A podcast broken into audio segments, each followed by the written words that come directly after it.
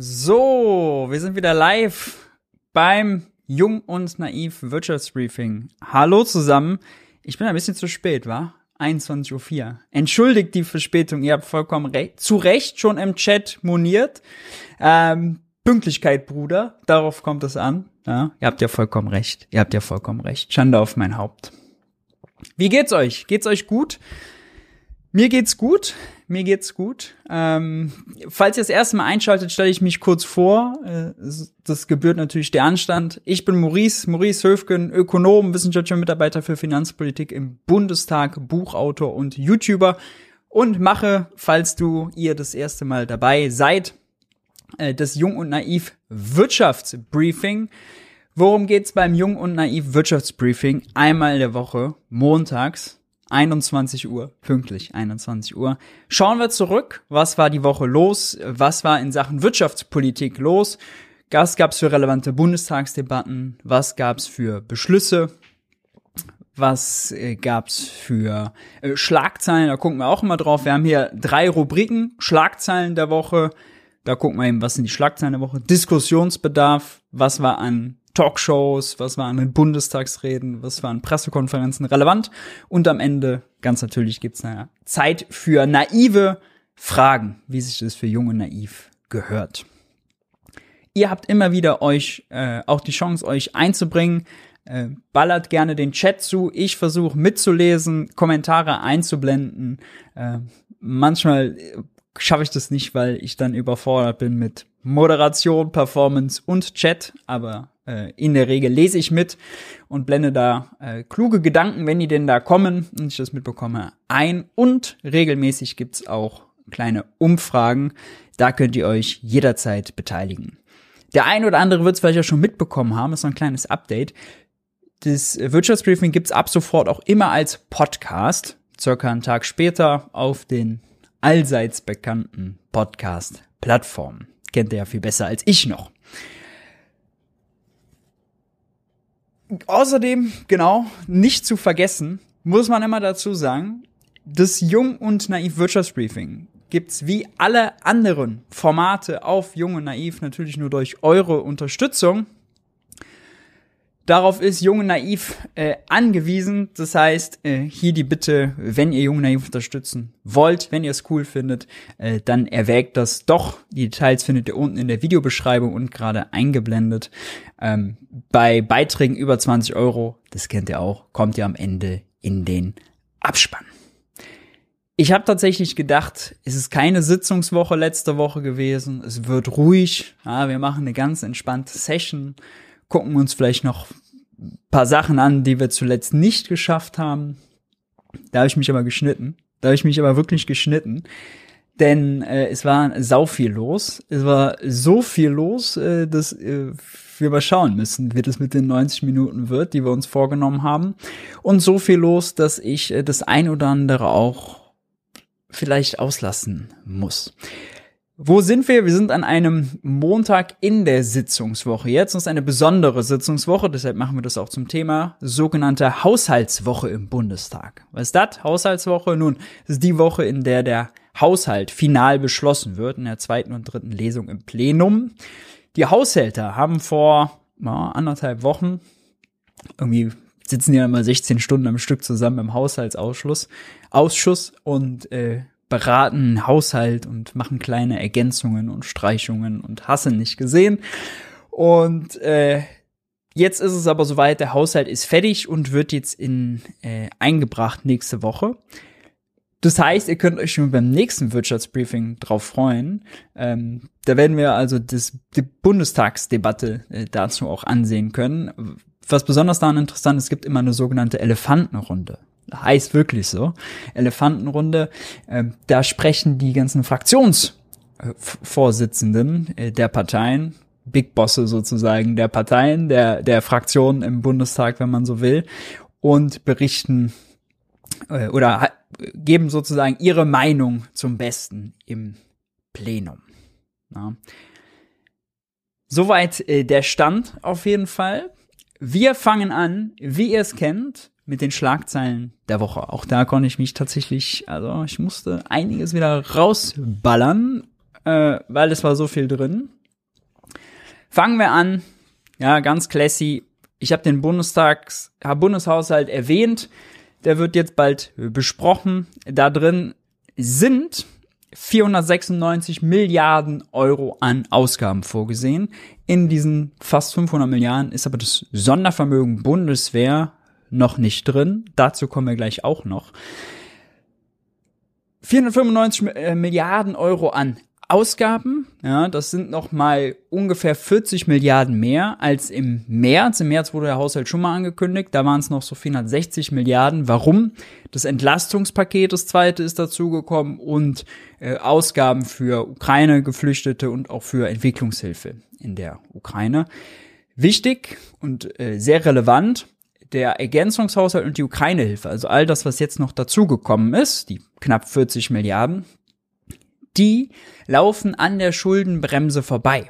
Schuldenbremse ist derzeit ja noch ausgesetzt, allerdings ist sie nicht pauschal oder für alles ausgesetzt, sondern nur für Ausgaben, äh, so, nur für die Ausgaben, die mit der Aussetzung der Schuldenbremse konform sind. Da muss man überlegen, okay, warum ist die Schuldenbremse gerade ausgesetzt? Sie ist ausgesetzt für Corona-bedingte Ausnahmen. Und das wird jetzt geändert, müssen Sie am Freitag beschließen, dass man sagt, die Schuldenbremse ist ausgesetzt für Corona-bedingte Ausgaben und Ausgaben im Zusammenhang mit dem Ukraine-Krieg. Deswegen kann man den Ergänzungshaushalt, das Entlastungspaket und so weiter und so fort, alles was da drin ist, kommen wir auch noch zu, über äh, die Aussetzung der Schuldenbremse laufen lassen und damit hat sie weniger, sozusagen sorgt sie nicht für Kürzungsdruck. Ja, ist sozusagen musste da nicht geknausert werden, äh, war Geld da, greift die Schuldenbremse da nicht. Sehr gut, auch sehr gut von Christian Lindner, von dem man in letzter Zeit ehrlicherweise äh, Töne hört, die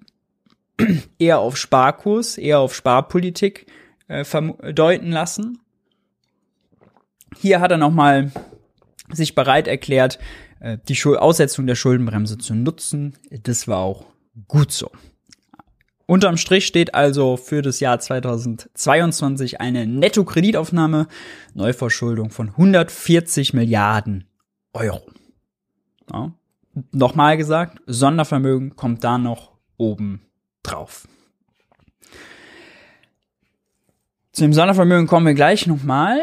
Ähm, da gibt's nämlich eine Pressekonferenz von Lindner, die ich nochmal mit reinnehmen musste. Aber anderes heißes Thema, ihr werdet es auch schon verfolgt haben, Tankrabatt. Der Tankrabatt kommt ab dem 1. Juni. Ab Mittwoch gilt der Tankrabatt. Tankrabatt heißt, die Energiesteuer auf Kraftstoffe ist gesenkt auf das EU-Mindestmaß. Das macht bei Benzin etwas mehr als 35 Cent aus und bei Diesel bisschen mehr als 16 Cent. Und ihr werdet die Debatte jetzt mitbekommen haben. Die Debatte läuft, fangen jetzt die Mineralölkonzerne an, schon vorher die Preise hochzuziehen, um dann wenn der Tankrabatt kommt, wieder auf das alte Niveau zurückzukommen und sich den Tankrabatt quasi selber einzusacken. Die Debatte läuft. Christian Lindner äh, wurde darauf auch schon angesprochen, hat gesagt, er würde äh, das Kartell, also die Aufgabe des Kartellamtes, das zu unterbinden, dafür zu sorgen, dass der Tankrabatt auch wirklich ankommt. Ich habe noch mal genau geschaut, ja, und es gab auch einen Tagesschau-Artikel dazu. Sind die wirklich so krass gestiegen? Weil es können natürlich immer Leute jetzt kommen und sagen, hier, guck mal, bei mir an der Tankstelle in Buxtehude ist jetzt heute der Preis.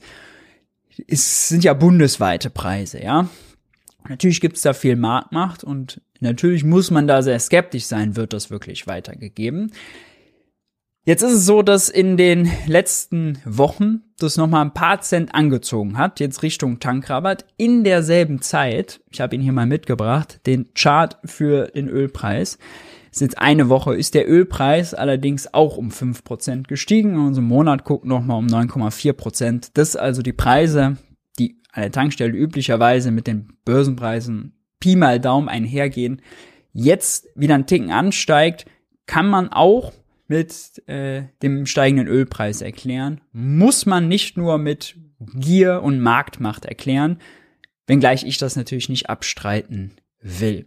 Das Kartellamt selber hat schon gesagt, ey, wenn der Tankrabatt kommt, dann werden wir ganz genau hinschauen. Mehr als ganz genau hinschauen können die aber leider nicht.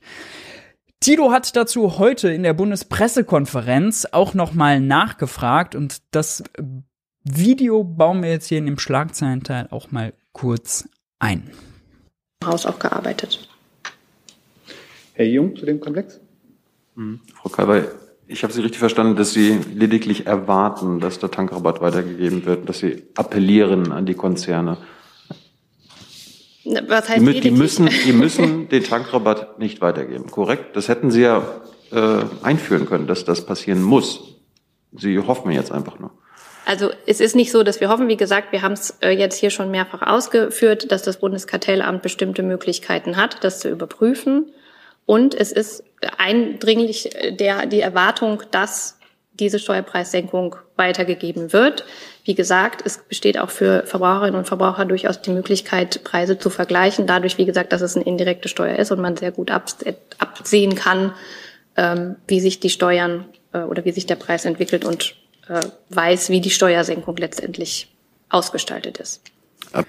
Das mit der Preistransparenz muss man kritisch sehen, denn die Energiesteuer funktioniert so, dass der Tankstellenbetreiber sie bei dem Mineralölkonzern, bei der Raffinerie, wo er sich das Öl quasi herbestellt, äh, beim Großhändler, äh, bezahlt und dann über die eigenen Preise umwälzt. Bei der Mehrwertsteuer würde man genau sehen, ah, da sind jetzt sozusagen nur noch sieben statt 19 Prozent, wenn die jetzt gesenkt würde. Das sieht man auf der Tankquittung. Das sieht man bei der Energiesteuer nicht.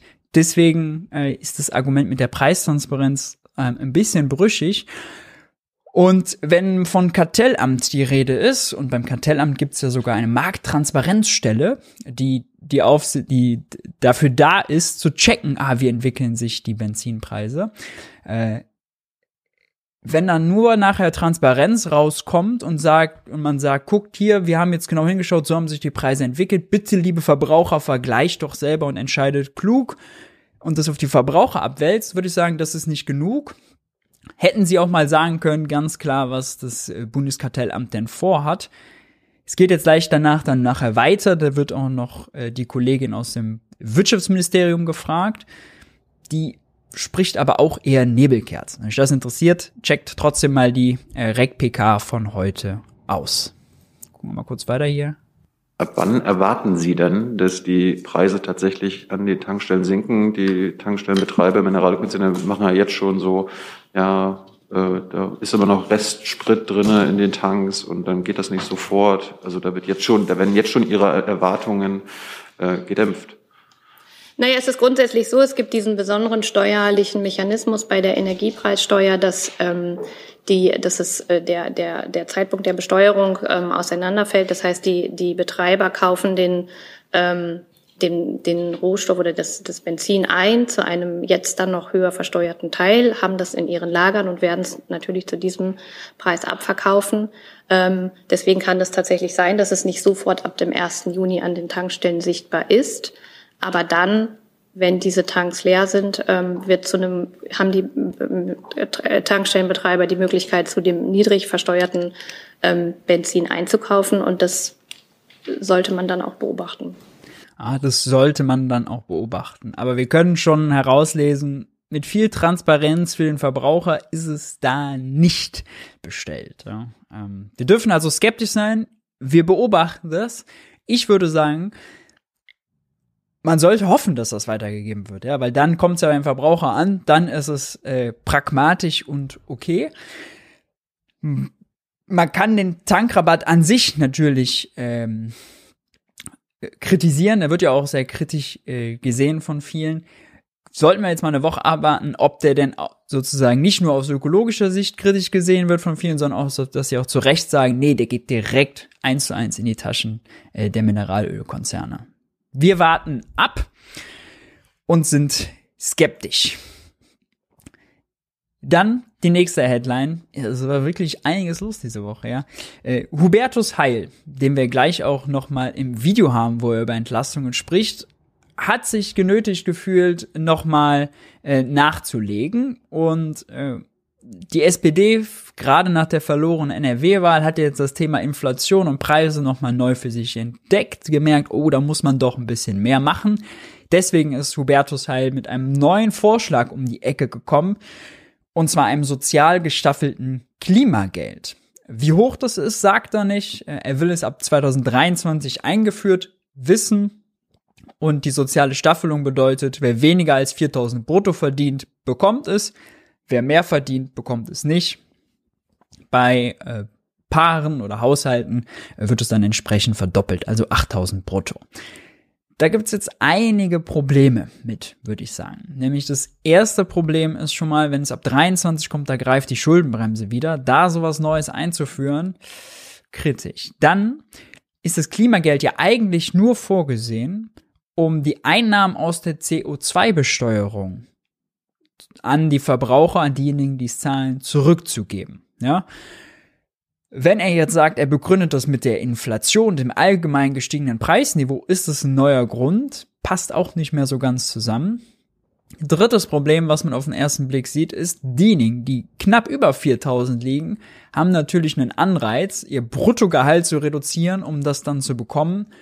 Ist immer so, ja, wenn man Staffeln festlegt und harte Schwellen, dann gibt's da eben äh, solche komischen Anreize. Viertes Problem, ähm, ist, es gibt keine Auszahlungsinfrastruktur. Ja, der Staat hat nicht von jedem eine Kontonummer, um jedem zu überweisen. Und immer wenn man Sachen abhängig macht vom Einkommen, muss das Einkommen ja theoretisch nachgewiesen werden. Dafür braucht es dann äh, in vielen Fällen eine Steuererklärung, bis die abgegeben ist. Steuererklärung 21, ja, ist dann äh, Steuererklärung für das Jahr 21 ist dann irgendwann Mitte 22, in manchen Fällen schon 23, dann wird es ein Jahr rückwirkend festgestellt, ob man das Klimageld bekommt oder nicht. Ich bin skeptisch. Ja, wirklich praktikabel scheint es nicht. Christian Lindner hat es äh, auch gleich kritisiert, gesagt, er will lieber kalte Progression. Aber es ist einfach Ausdruck dessen, dass Hubertus Heil des SPD jetzt merkt, oh, Leute, wir müssen bisschen mehr machen. Aber mehr zu Hubertus Heil gleich.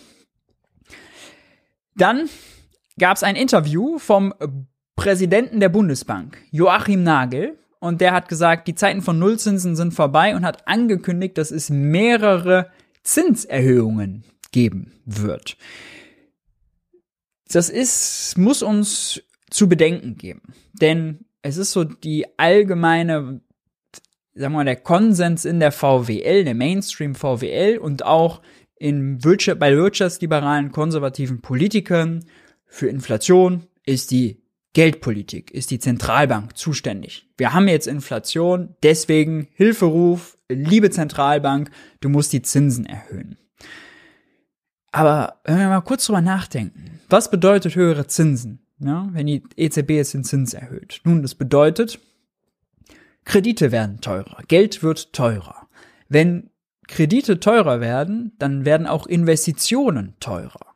Christian Lindner redet sehr häufig davon, dass jetzt Investitionsanreize braucht. Ja?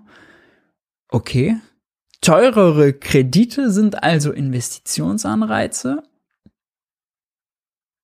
Kann man schon mal skeptisch werden. Und wenn man dann nochmal drüber nachdenkt, woher kommt die Inflation, na, kann man ja grob unterscheiden Angebotsseite und Nachfrageseite. Nachfrageseite wäre, wir haben eine überhitzte Wirtschaft, wir haben Vollbeschäftigung, es boomt und deswegen steigt das allgemeine Preisniveau. Dann wäre das mit den Zinssenkungen vielleicht, könnte man, ich würde auch da sagen, da gibt es einige Probleme, da muss man ein bisschen tiefer reingehen.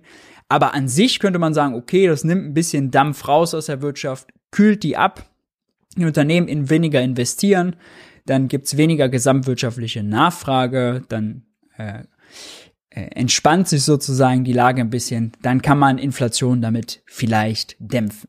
Aber wir haben kein Nachfrageproblem, wir haben Angebotsproblem. Wir haben das Problem, Energiepreise gehen durch die Decke, die werden teurer und es ist unsicher, wie lange wir noch welche Energie von wo bekommen.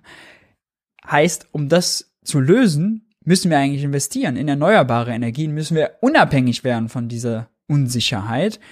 Und da sind wir jetzt wieder bei dem, was ich eben gesagt habe. Investitions, hohe, hohe äh, Kreditzinsen sind keine Investitionsanreize und auch öffentliche Investitionen werden ja erschwert. Denn wenn die Zinsen steigen, dann steigen auch die Risikoaufschläge auf Staatsanleihen, dann müssen die Staaten also auch nachher höhere Zinsen zahlen. Je mehr ein Staat für Zinsen ausgibt, unter den Bedingungen der Schuldenbremse, die ab 23 wieder gilt, die Geld politisch knapp macht, ja, aus, Handlungsspielraum den finanziellen des Staates politisch einschränkt,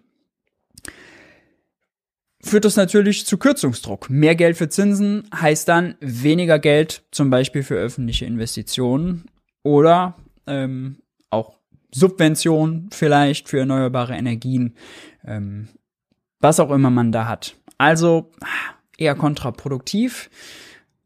Kann man nur hoffen, dass es möglichst spät kommt und dass die Zinsanstiege möglichst klein ausfallen.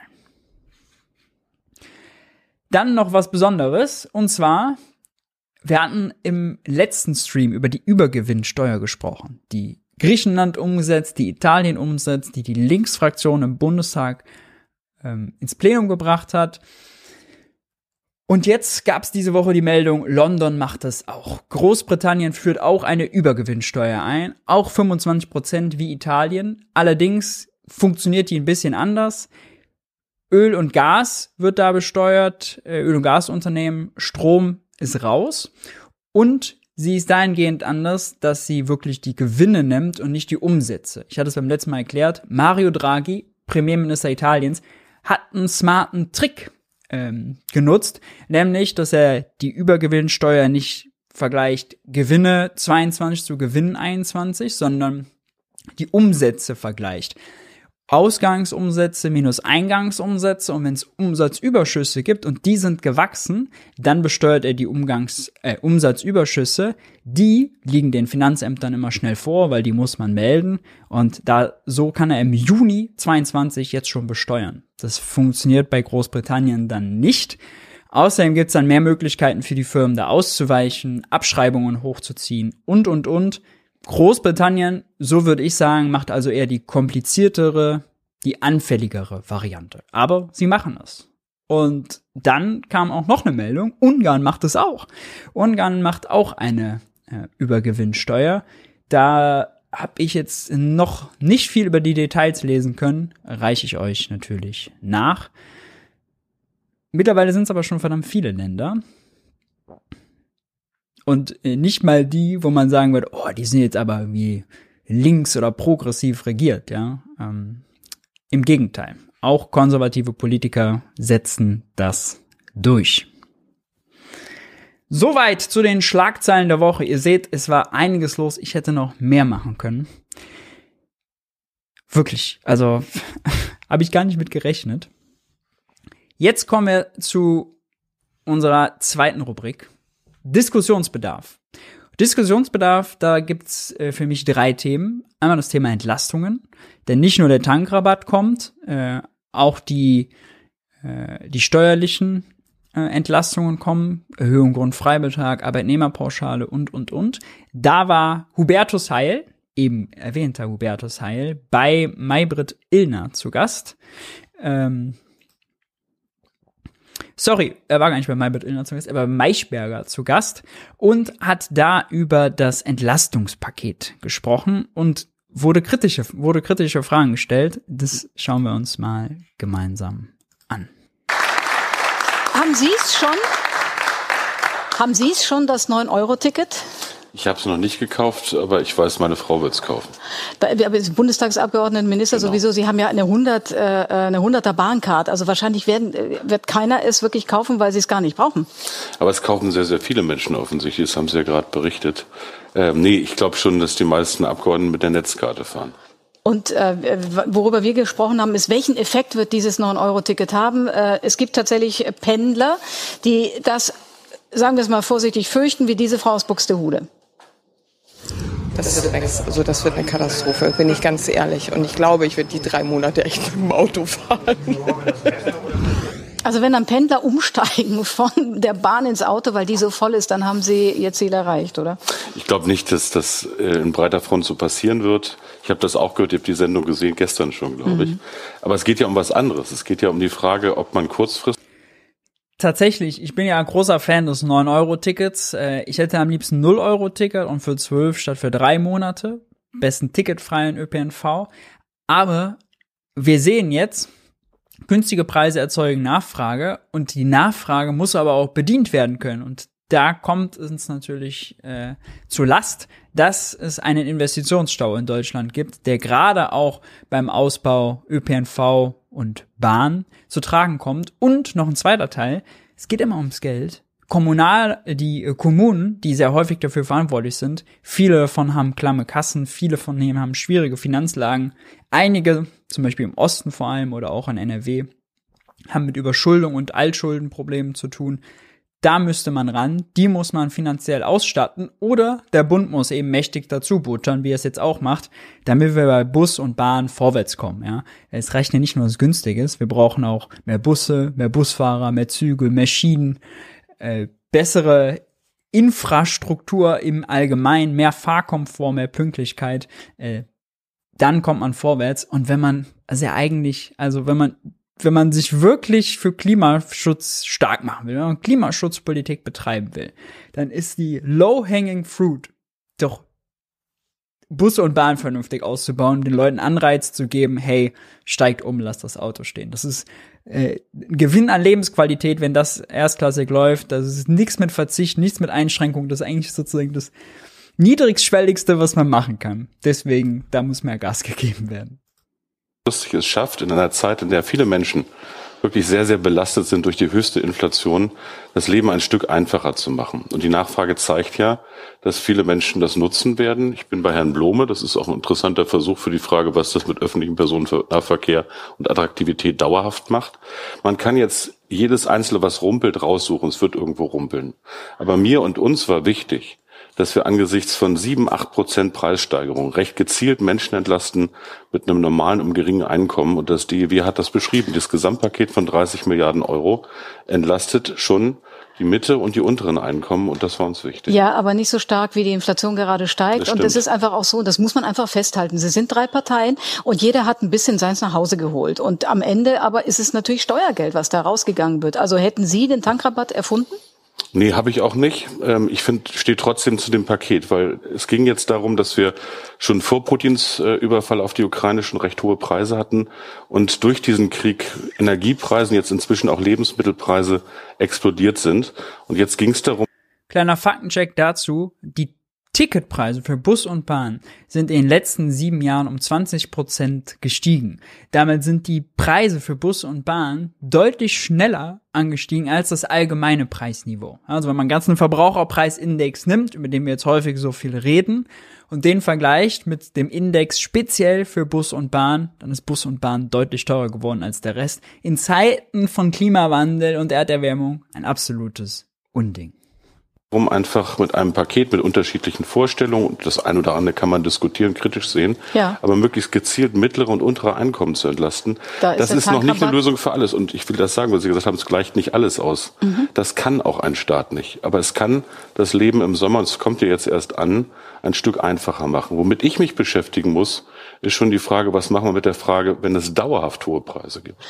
Dann kommen wir dahin, was, äh, was die SPD sich da hineinverhandelt hat. Ähm, zu diesem Milliarden, 30 Milliarden Entlastungspaket gehört eben auch die Energiepauschale, mhm. 300 Euro. Das ist schön für Sie und für mich, weil wir quasi Arbeitnehmer sind. Wir kriegen das. Aber die Rentner, 21 Millionen Rentner kriegen mhm. das nicht. Haben Sie die einfach übersehen? Nein, ich kenne diese Kritik und ich kann auch verstehen, ja, ich dass, hoffe, dass ja, natürlich. Kennen, ich kenne viele Leute, die ja. mir auch geschrieben haben, die sauer sind. Ich könnte jetzt wortreich erklären, dass der Mechanismus so ist, dass das technisch nicht machbar war. Wie bitte? Aber, nein, ich sage, sag, das Energiegeld ist ein Element. Es ist nicht so, dass in dem Gesamtpaket nicht Dinge drin sind, von denen Rentnerinnen und Rentner nicht auch profitieren. Warum das Energiegeld nicht? Es hat damit zu tun, nicht nur, dass die Koalition das so beschlossen hat, sondern dass im Mechanismus es so ist, dass tatsächlich, ähm, dass ja über die Steuer den Arbeitgebern gesenkt wird und die das auszahlen. Deshalb war das kurzfristig nicht möglich. Das aber, verstehe ich nicht. Warum haben Sie nicht einfach den Menschen 300 Euro gegeben? Ja, weil das kurzfristig so nicht möglich gewesen wäre. Aber das ist trotzdem etwas, was Leute nicht befriedigt, die jetzt richtig sauer sind. Aber kann man nicht das dann, kann man sagen. das, Entschuldigung, kann man, ja, ich muss trotzdem hinterfragen, weil ja. Sie sagen, es ist technisch nicht möglich. Ähm, ich weiß nicht, die Rentenkassen, äh, es gibt Zahlungen, ja gesagt, die Rentner erreichen. Ich, ich habe eben gesagt, dass das niemanden fröhlich macht, ist mir klar. Aber ich will schon darauf hinweisen, dass in dem Gesamtpaket, weil Sie gefragt haben, ob Rentnerinnen und Rentner vergessen wurden, nee, ganz, ganz viele, ganz, ganz viele Maßnahmen sind, die Rentnerinnen und Rentner zugutekommen. Ich bin jetzt bei der Energie. Nochmal, ich finde, dass man muss fairer Gut, dass sie ihm die Ausweichmanöver nicht durchgehen lässt. Weise bei dem Gesamtpaket gucken, mit welchen Instrumenten Vielleicht wird das auch ausschlaggebend dafür, dass Hubertus Heil dann sich nach der Sendung genötigt gefühlt wird. Oh Leute, wir kommen damit nicht durch. Wir müssen was vorschlagen. Äh, äh, äh, sozial gestaffeltes Klimageld. man wen erreichen kann. Man kann nicht mit einem Instrument in kurzer Zeit alle erreichen. Hinter dieser Säuernis von vielen steckt, glaube ich, vor allen Dingen eins, nämlich die Sorge, okay, kurzfristig kommen wir vielleicht über die Runden, aber was passiert, wenn die Preise dauerhaft oben sind? Und daran arbeite ich, dass wir Vorschläge haben, wenn Preise dauerhaft hoch sind, auch dauerhaft Entlastung zu schaffen für die, die es brauchen. Genau, Rentner. Das ist jetzt das sozial gestaffelte Klimageld, denke ich, was er vorgeschlagen hat würde ich jetzt mal sagen, also ja. jedenfalls ein großer Teil davon brauchen es und ich bleibe bei der Energie und ich bestehe darauf, dass Sie jetzt vielleicht mal denen, die jetzt nicht von dieser Energiepauschale profitieren können, weil sie einfach Rentner sind, dass Sie denen jetzt mal sagen, was kommt denn für Sie im Bereich Energie? Also nochmal, in dem Paket sind auch Dinge, die mit Energie zu tun haben drin. Der Heizkostenzuschuss beispielsweise kommt zur Hälfte Rentnerinnen und Rentner zugute. Das sind die, die eben dann schon ja, ganz wenig Geld haben, ganz ich genau. Ich bin froh, dass wir in dieser Zeit übrigens ja. auch zumindest einigermaßen ordentliche Rentenerhöhungen haben. Aber ich will Ihre Frage Frage beantworten. Ja. Und das hat mit dem zu tun, was Frau Dunz gesagt hat. Eigentlich erleben wir im Moment durch diesen Krieg eine Entwicklung, die wahrscheinlich in einigen Jahren auch auf uns zugekommen wäre. Höhere CO2-Preise, Energiehunger von anderen Ländern. Und deshalb bin ich dafür, dass wir einen Ausgleich organisieren für untere und mittlere Einkommen. Das sind Arbeitnehmerinnen und Arbeitnehmer, Rentnerinnen und Rentner. Das sind übrigens auch Bezieherinnen und Bezieher von Grundsicherung. Mhm. Denn nach diesem Entlastungspaket mithilft, soziale Folgen dauerhaft abzufedern. Wenn der, die Preise dauerhaft hoch bleiben, brauchen wir einen sozialen Ausgleich. Was denn für einen? Also ich warte die ganze Zeit, dass ja. Sie mir sagen, worauf können sich die Rentner jetzt auf Ener bei der Energie freuen? Also nochmal. Dass die Preise dauerhaft hoch bleiben, ist auch vielleicht was, was er mal erklären müsste. Denn, also wenn Sie bei der Energiewende Gas geben, also Gas geben, metaphorisch gemeint, vom Gas wegkommen eigentlich, ja, in, äh, viel Geld ausgeben, äh, schnell sind äh, beim Ausbau von Wind und Solar. Das sind ja günstige Energieformen. Dann wird es auch wieder günstiger, wenn man zum Beispiel kein Gas mehr zur Vers äh, für äh, die Verstromung braucht. Dann, wenn das teure Gas da nicht drin ist, sinkt der Strompreis für alle. Dann wird Strom auch wieder günstiger also das von den gerade gestiegenen Energiepreisen jetzt äh, auf lange Frist äh, ausgeht, dass sie immer teuer bleiben, muss man, glaube ich, gar nicht von ausgehen. Äh, trotzdem hat er recht, dass diese Wunderkerze im Entlastungspaket Einmalzahlung nicht reicht. Wenn wir jetzt ja schon, wir haben Mai, eigentlich seit September und jetzt dann nach dem Ukraine-Krieg nochmal deutlich mehr, schon dreiviertel Jahr über teure Energie quatschen. Wir haben im Sommer jetzt ein paar Dinge gemacht, wie zum Beispiel die Abschaffung der EEG-Umlage. Auch ja. davon profitieren Rentnerinnen und aber Rentner. Aber alle anderen auch. Das also ist, nee, das, hm. ja, alle anderen auch. Aber, aber es geht ja nicht darum, dass man für jeden was hat, sondern dass es richtig eingesetzt ist. Und bei der EEG-Umlage haben wir eine dauerhafte Entlastung. Sonst sind größere Teile des Pakets zeitlich befristet. Mhm. Und ich werde konkrete Vorschläge machen, was wir tun müssen und nach meiner Überzeugung auf jeden Fall tun müssen, um Folgen einer dauerhaften Preisentwicklung abzumachen. Aber nicht mit der Gießkanne, okay. sondern sehr gezielt auf Menschen mit normalen und geringen Einkommen. Okay, ich halte Da sind Rentnerinnen und Rentner dabei, da sind Azubis dabei, da sind Studierende dabei und eben auch Menschen, die gar keine Polster haben und keine Rücklagen aufbauen. Okay, ich, ich halte einfach. Hier kam außerdem schon wieder die Gießkannenmetapher. Die haben wir jetzt ja häufig. Die haben wir bei, bei der Forderung nach Mehrwertsteuersenkung, dass sie kommt. Wir hatten sie beim Tankrabatt. Ich habe da nochmal drüber nachgedacht. Gießkanne soll ja bedeuten, so wie äh, Hubertus Heil das hier benutzt, dass nicht gezielt entlastet wird. Ja, er sagt ja, er will gezielt Entlastung, gezielte Entlastung. Aber wenn man jetzt den Garten tränkt und man will gezielt Pflanzen tränken, dann nimmt man doch die Gießkanne. Also die Gießkanne ist doch eigentlich gezielt. Die Gießkanne ist ein gezieltes Instrument. Was nicht gezielt ist, ist, man will, weiß nicht, die Topfpflanze tränken und macht den Rasensprenger an. Ne? Das ist dann nicht gezielt. Die Gießkanne ist doch, ist doch eigentlich der Inbegriff von einer gezielten Flüssigkeitszufuhr, sagen wir mal. mal fest, Sie haben diese Vorschläge noch nicht so weit, dass Sie heute Abend was darüber sagen und die Rentner können auf jeden Fall für die 300 Euro, die sie nicht bekommen, erstmal nichts erwarten. Alles andere, was alle anderen bekommen, Tankrabatt und so, das können die haben. Aber da bleibt eine Lücke. Kann man das so festhalten? Man kann festhalten, dass der Bundesrat das letzten Freitag erst beschlossen hat. Gut, und dass es jetzt umgesetzt wird in diesem Sommer, so wie es beschlossen ist. Aber wir werden niemanden, der es braucht, im Stich lassen. Das ist mir ein ganz, ganz wichtiger Punkt. Aber wenn ich also als Rentnerin, das gibt's nämlich auch, das, ich habe das gelesen, also eine Rentnerin kann einmal im Jahr die Enkel betreuen, dafür einen Mindestlohnsatz von 9 Euro irgendwas 80 bekommen, das auf Lohnsteuer abrechnen und schon ist sie berechtigt, 300 Euro zu Das bekommen. liegt daran, dass in diesem Mechanismus der komplex ist, wenn die Jobber Würden Sie dabei das sind. Offiziell empfehlen? Das können Menschen machen. Es machen auch vieles, hat an einem Mechanismus zu tun, ist aber nicht die Antwort auf die Frage, was Menschen brauchen. Das will ich Ihnen sagen. Okay. Mich treibt sehr, sehr um.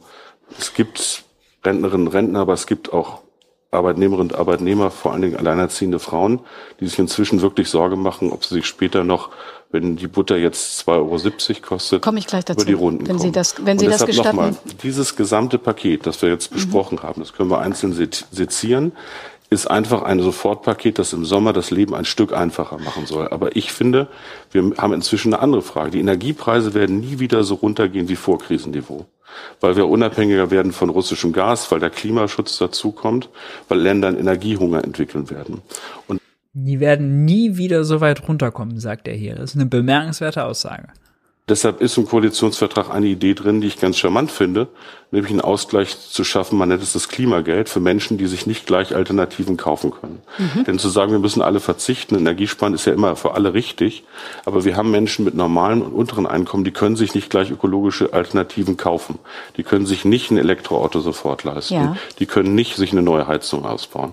Und deshalb ist es aus meiner Sicht richtig, dass wir da einen Ausgleich schaffen. Gut, also das Das ist ein sehr wichtiger Punkt, den er hier äh, anspricht. Ja, also viele der Sachen, die dann auch mit Innovationen erstmal auf den Markt kommen, zum Beispiel E-Autos, sind dann auch erstmal teurer. Wärmepumpen sind, glaube ich, kann Volker Quaschning uns jetzt wahrscheinlich besser erzählen, äh, auch erstmal noch teurer als äh, die, die alte Gasheizung oder so da einzubauen. Ähm, deswegen das muss das Ziel sein, das möglichst schnellstmöglich immer breit auszurollen, damit es eben auch für kleine und normale Einkommen. Wenn man sich die Einkommensverteilung anguckt, ja, dann hat man, also wenn wir über klein und normal reden, dann reden wir wirklich über 50, 60 Prozent der Bevölkerung. Dann sozusagen ticken daneben so die äh, sagen wir, oberes, mittleres Management Gutverdiener und dann geht's steil nach oben, ja. Ähm, aber die breite Masse der Bevölkerung ist Normalverdiener und äh, Geringverdiener. Auch hier nochmal natürlich der Hinweis, der Niedriglohnsektor in Deutschland ist viel, viel, viel, viel zu groß. Mit plus 20 Prozent. Das Klimageld wird kommen. Jens Spahn von der CDU hat noch einen weiteren Haken bei den 300 Euro Energiepauschale äh, gefunden, den wir auch diskutieren müssen. Sie erwähnen ja immer die 300 Euro. Die Rentnerinnen und Rentner haben von den 300 Euro gar nichts. Die haben auch hohe Energiepreise. Die Wahrheit ist, kaum einer, kaum einer in Deutschland wird überhaupt die 300 Euro bekommen, weil sie sie auch noch besteuern. 300 Euro kommen nirgendwo an. Da hat er recht. Man Nein. muss schon sehr, nein, man muss, wir, also alle Berechnungen sagen, Sie müssen schon ein sehr geringes Einkommen haben, damit die Steuerlast so gering ist, dass von den 300 da tatsächlich etwas ankommt. Im Durchschnitt sind es 180 Euro, wenn Sie bei 45.000 Euro ein äh, ähm, äh, Jahresgehalt äh, haben Sie etwa 200 Euro, also 300 kriegt niemand davon. Warum haben Sie das besteuert? Ich sage Ihnen ganz offen, weil es richtig ist, dass wir gezielt die entlasten, die es am nötigsten haben. Und dass Sie und ich nicht das volle Energiegeld bekommen, bei unseren Einkommen, Frau Maischberger, für uns sind Preise ärgerlich. Ich habe Aber da, wir kommen ich, über die ich, Runden. ich brauche es gar nicht, äh, wird es für die Rentnerin dann hingeben. Aber ich sage nochmal, Aber warum muss es besteuert werden? es muss besteuert werden, weil wir natürlich gesagt haben, wir wollen gezielt untere und mittlere Einkommen entlasten, Arbeitnehmerinnen und Arbeitnehmer in diesem Gut. Bereich und nicht mit der Gießkanne alle. Und das will ich mal ganz grundsätzlich sagen. Mhm. Kein Staat der Welt, ich habe gerade G7 Arbeitsministerkonferenz erlebt, die haben alle mit 7, 8 Prozent Inflation zu tun. Das ist kein Absolut. deutsches Problem. Und kein Staat der Welt kann vollständig diese Preissteigerung abfedern. Aber gezielt für Menschen, die keine Polster haben, die nicht über die Runden kommen, das zu machen, das finde ich ein richtiges Prinzip. Übrigens wird auch die Tarifpolitiken weit. Also, das ist auch mal so ein Framing, was sie nutzen. Kein Staat der Welt kann wirklich die vollen Energiepreise kompensieren, den äh, kompletten Steuerschock, wenn man so will. Aber so viel fehlt da ja gar nicht mehr. Äh, ein paar Milliarden obendrauf. Wie gesagt, das Entlastungspaket läuft an der Schuldenbremse vorbei. Dann hätte man zumindest für kleine und mittlere Einkommen da sehr viel machen können. Ja. Beitrag leisten müssen. Wir haben beispielsweise den Mindestlohn ja jetzt erhöht. Das wird im nächsten, in der nächsten Woche im Bundestag beschlossen. Das ist eine Lohnerhöhung von 22 Prozent. Mhm. Das wird vielen helfen. Und ihr habt völlig recht, weil das ja auch gerade äh, im Chat erwähnt wird. Durch die Besteuerung wird ja das erreicht, dass man sagt, also wenn man die Gießkannenkritik gebracht, mit der Besteuerung erreicht man ja genau das, ja. Dass kleine Einkommen mehr bekommen als große.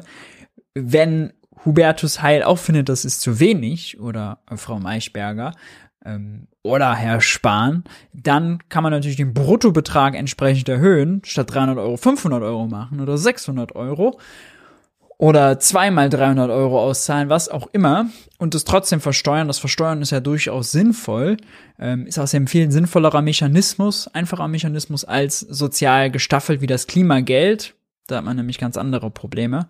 Ähm, da kommt nämlich die harte Stufe und dann ist da an der Stufe maximal ungerecht. Wer da drüber liegt, äh, der kriegt dann gar nichts. Wer da drunter ist, ähm, kriegt's voll. Und äh, schlechte Anreize hatten wir schon.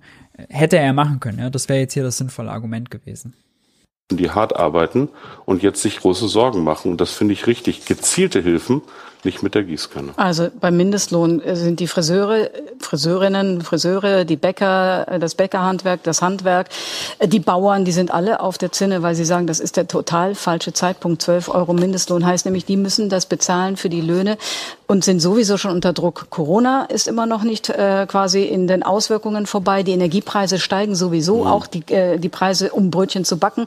Und dann kommt noch der Mindestlohn. Falscher Zeitpunkt? Nein, ich, wir kennen die Diskussion auch aus 2015. Für einige ist Mindestlohnerhöhung immer der falsche Zeitpunkt. Ich denke mal an die 6,5 Millionen Menschen, vor allen Dingen Frauen, die jetzt zwei Jahre lang wirklich in Berufen hart gearbeitet haben, die als systemrelevant gefeiert wurden und die jetzt unter Preisen zu leiden haben. Mhm. Und dass die einen höheren Mindestlohn verdient haben, davon bin ich überzeugt und deshalb wird er auch kommen. Hoffentlich kriegen die Bäcker das dann auch hin. Sehr gute Antwort und mir fällt da immer wieder diese Statistik ein. Das Arbeitsministerium, das war glaube ich auch unter Heil, hat errechnet 2018, damit jemand, der 45 Jahre lang zum Mindestlohn mal locht, am Ende eine Rente bekommt, die überhalb der Grundsicherung liegt, muss der Mindestlohn, musste der Mindestlohn 2012, äh 2018, sorry, schon 12,63 Euro betragen. 12,63 Euro 2018 kann man jetzt rechnen, wie viel das heute wäre. Weiß nicht, 13,50, äh, jetzt über Daumen gepeilt. Aber auf jeden Fall damals schon mehr als diese 12 Euro. Und ein reiches Land wie Deutschland muss sich einen armutsfesten Mindestlohn doch leisten können. Zumal gerade für die Betriebe in der Binnenwirtschaft, die Friseure, die Restaurants und, und, und, für die ist ein hohes Lohnniveau makroökonomisch sehr sinnvoll. Denn wenn die Leute äh, wenn die Leute mehr Lohn bekommen, haben sie mehr Einkommen, dann gehen sie, können sie mehr ausgeben, dann können sie häufiger sich die Haare schneiden lassen, können sie häufiger ins Restaurant gehen äh, und, und, und. Und das treibt dann die Wirtschaft an, kurbelt die Binnenwirtschaft an und äh, am Ende geht's allen besser. Also steigende Löhne sind ja eine Grundvoraussetzung dafür, dass die Binnenwirtschaft vom, vom Fleck kommt. Es gäbe eine einfache es gäbe eine sehr einfache äh, Spirale, an der Sie drehen könnten, mhm. Schraube. Das wären die Lebensmittelpreise. Mhm. Also, wir haben unfassbare Steigerungen, acht ja. Prozent mehr bei den pflanzlichen Speise. Heute kamen neue Inflationsdaten, 11 Prozent. Mittlerweile 36 bei äh, Lebensmitteln. 30 Prozent mehr, bei der Butter 31 Prozent mehr, Mehl 21 Prozent mehr. Mhm. Ähm, warum haben Sie jetzt nicht einfach das Kilo Mehl 30 Cent günstiger gemacht, so wie den Liter Benzin. Das hätten Sie machen können. Wie denn bitte? Also Frau Bentele vom Sozialverband VDK sagt einfach die Mehrwertsteuer weglassen. Okay, das steckt dahinter. Okay, ich habe ein Problem mit dieser Geschichte. So gut das erstmal klingen mag, wir können nicht sicher sein, ob Lebensmittelkonzerne diese Preissenkung an die Leute auch wiedergeben. Siehe Ölkonzerne. Und ich sage nochmal, da ist ein Mechanismus gefunden worden, aber ich will was sagen. Auch Jetzt sagt er, oh, das ist eine harte Aussage. Also hier, das ist jetzt eine wirklich harte Aussage, die nicht empirisch ist. Er sagt, bei den Ölkonzernen ist eine Lösung gefunden worden. Er meint, Bundeskartell- und Markttransparenzstelle. Schauen wir mal beim Tankrabatt. Schauen wir mal. Bisher ist Bundeskartell- und Markttransparenzstelle sehr schwach. Schauen wir mal. Sind wir sehr gespannt, Herr Heil. Zweitens, man kann nicht sicher sein, dass im Einzelhandel von einzelnen Konzernen das weitergegeben wird. Neben dem Spritpreis es, glaube ich, der Preis in den Supermärkten, die Preise für gewisse Produkte, gerade Grundnahrungsmittel, Butter und so in den Supermärkten, die Preise, die den Leuten am meisten bewusst sind und wo es auch viel Konkurrenz gibt. Wir haben Aldi, wir haben Lidl, deren komplette äh, Strategie ist darauf ausgerichtet, aggressive Preisstrategie zu machen. Ja, deswegen ist zum Beispiel, es gibt die Studien über die temporäre Mehrwertsteuersenkung 2020, als wir ein halbes Jahr von 19 auf 16, von 7 auf 5 gegangen sind. Da kommt das IFO-Institut genauso, ähm, was war das, Berechnung von der Bundesbank, glaube ich, und noch irgendeine andere Studie, erinnere mich jetzt nicht, kommen alle zu der Schlussfolgerung, im Großen und Ganzen wurde die Mehrwertsteuer weitergegeben, am meisten, fast 100 Prozent, aber auf jeden Fall äh, im Einzelhandel. Und deswegen ist gerade jetzt hier bei Grundnahrungsmitteln die Karte zu spielen, nee, das wird nicht weitergegeben, wirklich eine faule Ausrede. Da gilt das Prinzip. Warum brauche ich als jemand, der ärgerlicherweise jetzt auch 2,70 Euro für einen Pfund Butter oder ein Päckchen Butter zahlen muss, nicht ein mhm. Pfund, äh, warum brauche ich als derjenige, der es sich leisten kann, diese gezielten staatlichen Hilfen. Ich will, dass wir die Hilfen konzentrieren auf diejenigen, die jetzt wirklich Schwierigkeiten haben. Und es ist vorhin darauf hingewiesen worden. Wir werden viel investieren müssen in Infrastruktur. Wie kommt man überhaupt auf die Idee, muss man ja fragen, Grundnahrungsmittel pauschal mit einer Steuer teurer zu machen? Das ist schon die, wenn man ein Steuersystem erfinden würde, neu, neu, neu, äh, neu auslegen würde, wer würde auf diese Idee kommen? Da würde doch jeder sagen, nee, also Grundnahrungsmittel pauschal teurer zu machen, ist eine schlechte Idee. Und wer gibt denn gemessen an seinem Einkommen, das ist immer das Wichtige, gemessen an seinem Einkommen viel für Grundnahrungsmittel aus? Also natürlich diejenigen mit kleinem und mittlerem Einkommen. Susanne Klatten, BMW-Milliardärin, äh, die interessiert nicht, was die Butter kostet. Ja, die Pflegekraft, aber schon. Die Aldi-Kassiererin selber, aber schon. Infrastruktur, in den ökologischen Umbau, in Digitalisierung. Deshalb zu sagen, wir machen so einen einfachen Schnips und dann haben Frau Maischberger und der Heiler vielleicht Leute, die noch besser verdienen, Entlastung, ist, glaube ich, nicht angebracht, sondern ich konzentriere mich auf diejenigen, die, wie gesagt, jeden Tag als Arbeitnehmer und Arbeitnehmer, als Seniorinnen und Senioren, als Azubis wirklich ein Problem damit haben, über die Runden zu kommen. Er sagt, da kümmert er sich drum, muss aber vorher eine Viertelstunde erklären, warum er die Rentner vergisst. Und deshalb werde ich gezieltere Vorschläge machen. Aber warum äh, ist es Ihnen offensichtlich wichtig, dass die Menschen, alle Menschen, preiswert tanken, aber nicht preiswert essen? Das, das verstehe ich. Das ist ja auch eine Gießkanne. Ja, das, das ist nicht zu verstehen. Ich verstehe diese Kritik. Ich stehe aber zu dem Paket, das wir beschlossen haben. Und ich sage Ihnen das mal am Beispiel meines ländlichen Wahlkreises. Ich habe einen Wahlkreis in Niedersachsen, der ist Giffer und Peine. Da gibt mhm. es auch mit 9-Euro-Ticket leider nicht den öffentlichen Personennahverkehr, den man braucht. Viele fahren da nicht freiwillig Auto, sondern weil sie zur Arbeit fahren müssen und nicht Homeoffice machen können. Mhm. Und für die ist das eine gezielte Entlastung und das gönne ich denen auch. Und wie wäre es mit denen, die einfach sich das gerade nicht leisten können, das Mehl zu kaufen, das Öl zu kaufen und all das, was jetzt teurer ist? Warum? Also ich verstehe nicht den Unterschied, warum Sie sozusagen sagen, alle Autofahrer können profitieren, aber alle, die an den Lebensmittelpreisen jetzt leiden, die sollen nicht profitieren. Nein, das verstehe ich nicht. Also man muss, glaube ich, erstmal dazu sagen, dass dieser Tankrabatt, den Maischberger sehr gut, muss ich sagen. Also bleibt dran, ja. Ist kritisch, das ist, das ist gut. Christian Lindner vorgeschlagen und auch ja. durchgesetzt hat, wie gesagt, Leuten hilft, und zwar auch Seniorinnen und Senioren, übrigens so viel zum Thema nichts für Rentner, aber dass er zeitlich sehr befristet ist. Wenn wir Lebensmittelpreise versuchen würden, über Mehrwertsteuersenkung zu machen, dann müsste man es A länger machen. Aber zweitens wäre mir nicht sicher, ob das wirklich bei den Leuten ankommt. Weil wir schon erlebt haben, dass in vielen Bereichen, auch in Bereichen, wir haben ja vorhin über Ölkartelle gesprochen, ja. wo wir, sagen wir mal, bei Lebensmittelkonzernen eine ziemliche Konzentration haben ums Volk. Ölkartelle bei den Lebensmittelkonzernen, man kennt's. Deutlich zu sagen, das wirklich bei den Leuten ankommt. Ich will, dass wir die Leute entlasten, damit sie sich Lebensmittel leisten können, damit sie tatsächlich ähm, auch sich Energie leisten können. Und ich kenne diejenigen, die Angst haben jetzt vor der nächsten Heizkostenabrechnung beispielsweise. Ja. Aber wie gesagt, gezielt und so, dass es bei den Leuten ankommt. Und das wird Gegenstand meiner Vorschläge sein. Sie haben gerade gesagt, Lebensmittelkonzerne sind im Prinzip diejenigen, die würden das alles einstreichen, so als Generalverdacht? Ich will niemandem was unterstellen, aber es gibt eben eine Evidenz dafür, dass das nicht immer bei den Leuten ankommt, um es ganz freundlich zu formulieren. Und damit ist nicht gelungen. Es gibt Evidenz dafür.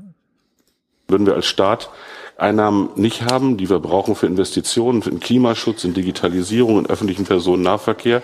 Grundnahrungsmittel müssen teuer sein, damit der Staat investieren kann, während die Schuldenbremse ausgesetzt wird.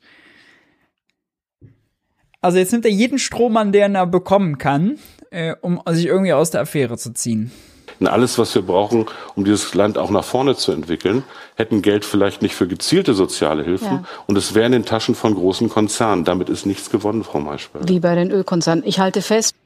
Also im Vergleich auch zu anderen Entlastungen schwach. Bei den Ölkonzernen darf es landen, bei den Lebensmittelkonzernen. Ich muss es einfach es so festhalten. Zeitlich befristet. Ich, ich, ich will auch nicht Meinung, weiter drauf rum, ich, nein, ich will nicht weiter drauf rumreiten. Es ist da einfach tatsächlich ein Unterschied festzustellen. Den lassen wir jetzt einfach mal da stehen und fragen mal ganz offen. Also, was wird denn noch kommen? über das, was jetzt schon beschlossen mhm. ist. Wir wissen die EEG-Umlage, wir wissen von den Hilfen, die eben bei Wohngeldempfängern gemacht werden. Was kommt noch?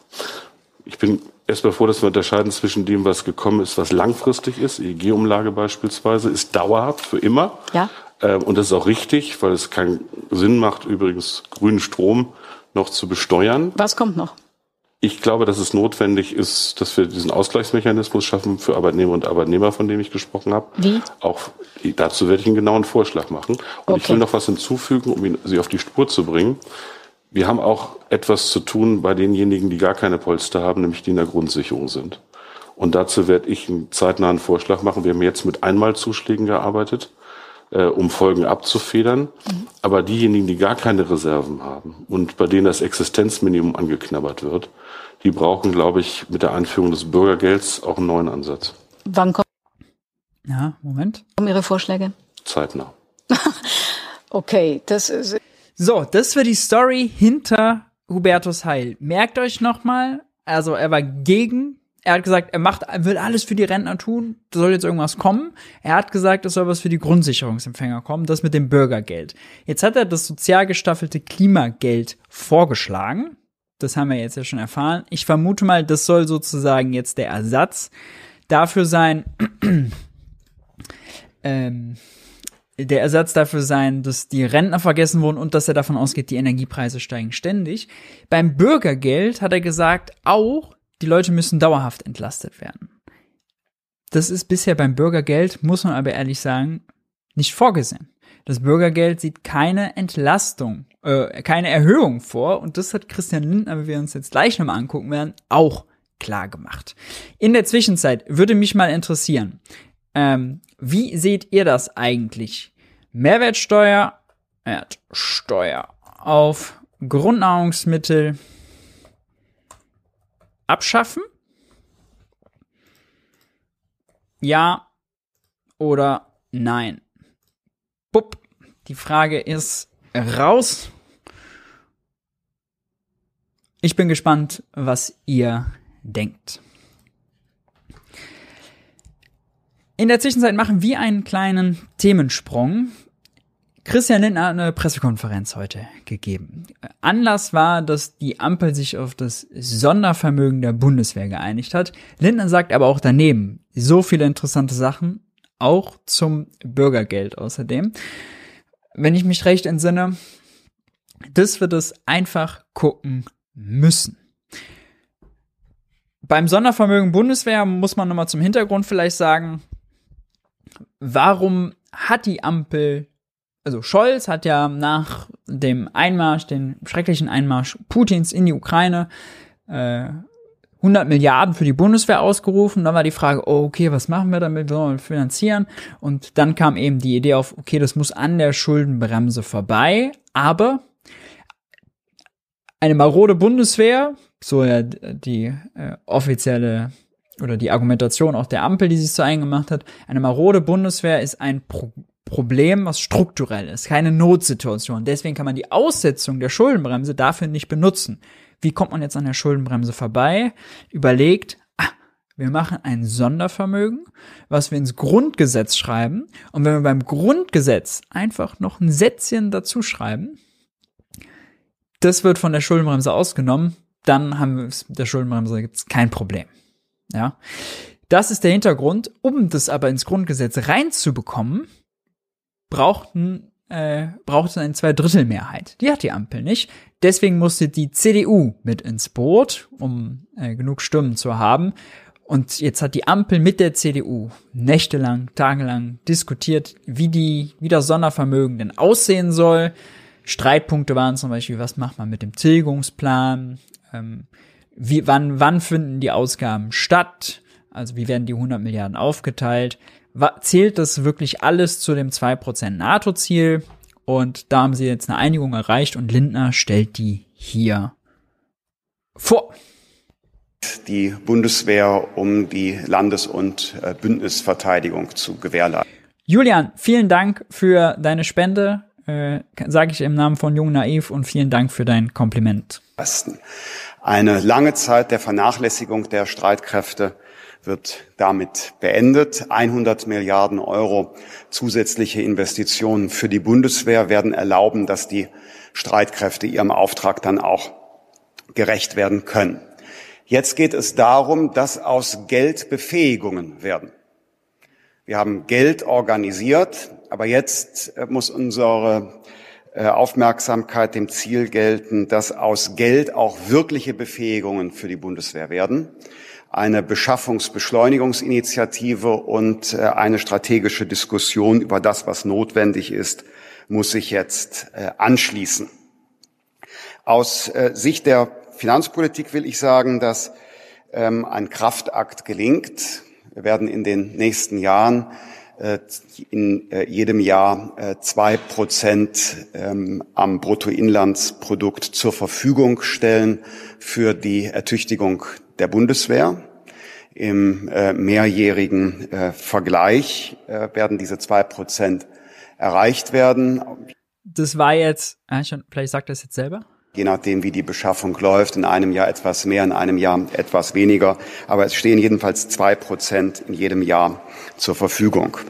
Ja, also äh, das war ja was, was Olaf Scholz angekündigt hat, dass das 2% NATO-Ziel, das 2% der deutschen Wirtschaftsleistung jährlich eben ausgegeben werden für Bundeswehr, für Verteidigung.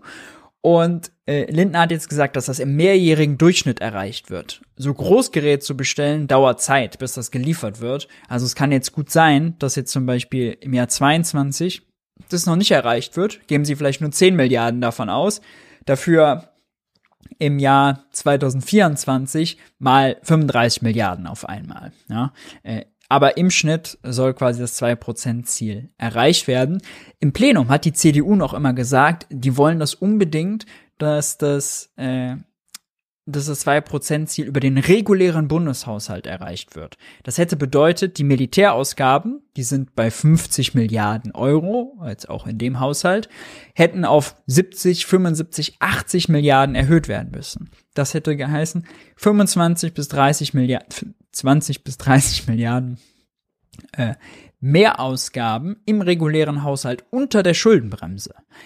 Die Schuldenbremse wird ja sowieso schon maximal ausgereizt. Das heißt, wenn man da 20 Milliarden mehr ausgibt und man will die Schuldenbremse einhalten, dann muss man die woanders wegkürzen. Das war also unsinniger Move von der CDU, wenn sie selbst keine Vorschläge gemacht hat, wo das Geld denn dann woanders weggenommen werden soll. Zumal wir erinnern uns an letzte oder vorher, vorletzte Woche. Die CDU macht ja im Bundestag auch permanent Anträge dazu, welche Steuern gesenkt werden wollen das natürlich mit den, sagen wir mal, Grundrechenarten nicht über einen Einklang zu bringen. Ja? Also mehr Ausgaben für die Bundeswehr über einen regulären Haushalt, zurück zur Schuldenbremse, möglichst keine Schulden und Steuern senken. Da ist man mit Plus Minus, kommt man nicht mehr weit. Es wird dann eine Anschlussregelung geben, nachdem das Sondervermögen in Anspruch genommen worden äh, ist, die sich orientiert an den Fähigkeitszielen der äh, NATO. Das heißt, dann ist es kein Inputkriterium, kein Prozentsatz mehr, sondern dann geht es um die Befähigungen der Streitkräfte, die wir der NATO zusagen. Und dann wird das, was erforderlich äh, ist, zur Verfügung äh, gestellt. 2,1, 1,8, das kann man jetzt nicht sagen. Das wird man dann in einigen Jahren genauer wissen. Da geht es dann um die Befähigungsziele äh, der NATO. Für mich als Finanzminister sind zwei Dinge äh, insbesondere noch hervorzuheben. Äh, es gelingt uns, diese Ertüchtigung der Bundeswehr zu organisieren ohne Steuererhöhungen.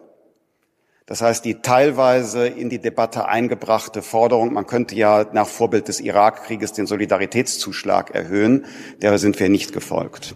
Und zum anderen. Das zeigt aber auch, dass das Narrativ, was immer wieder uns eingeprügelt wird. Geld ist knapp. Der Staat ist am Rande seiner Möglichkeiten. Eine Lüge ist. Wenn man auf einmal 100 Milliarden für die Bundeswehr locker machen kann, an der Schuldenbremse vorbei. Wenn Christian Lindner sich dann in der Bundespre äh, in der Pressekonferenz des BMF hinstellen kann und sagen, schaut mal, Steuererhöhungen, wir kommen ohne Steuererhöhungen aus, dann heißt es ja nichts anderes als, wo ein Wille, da auch Geld. Wo ein politischer Wille, wo politische Mehrheiten, da auch Geld.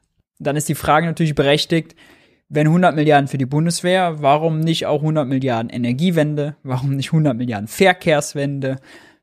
Ja, warum nicht dauerhaft kostenfreier ÖPNV und äh, Bus und Bahn erstklassig ausbauen?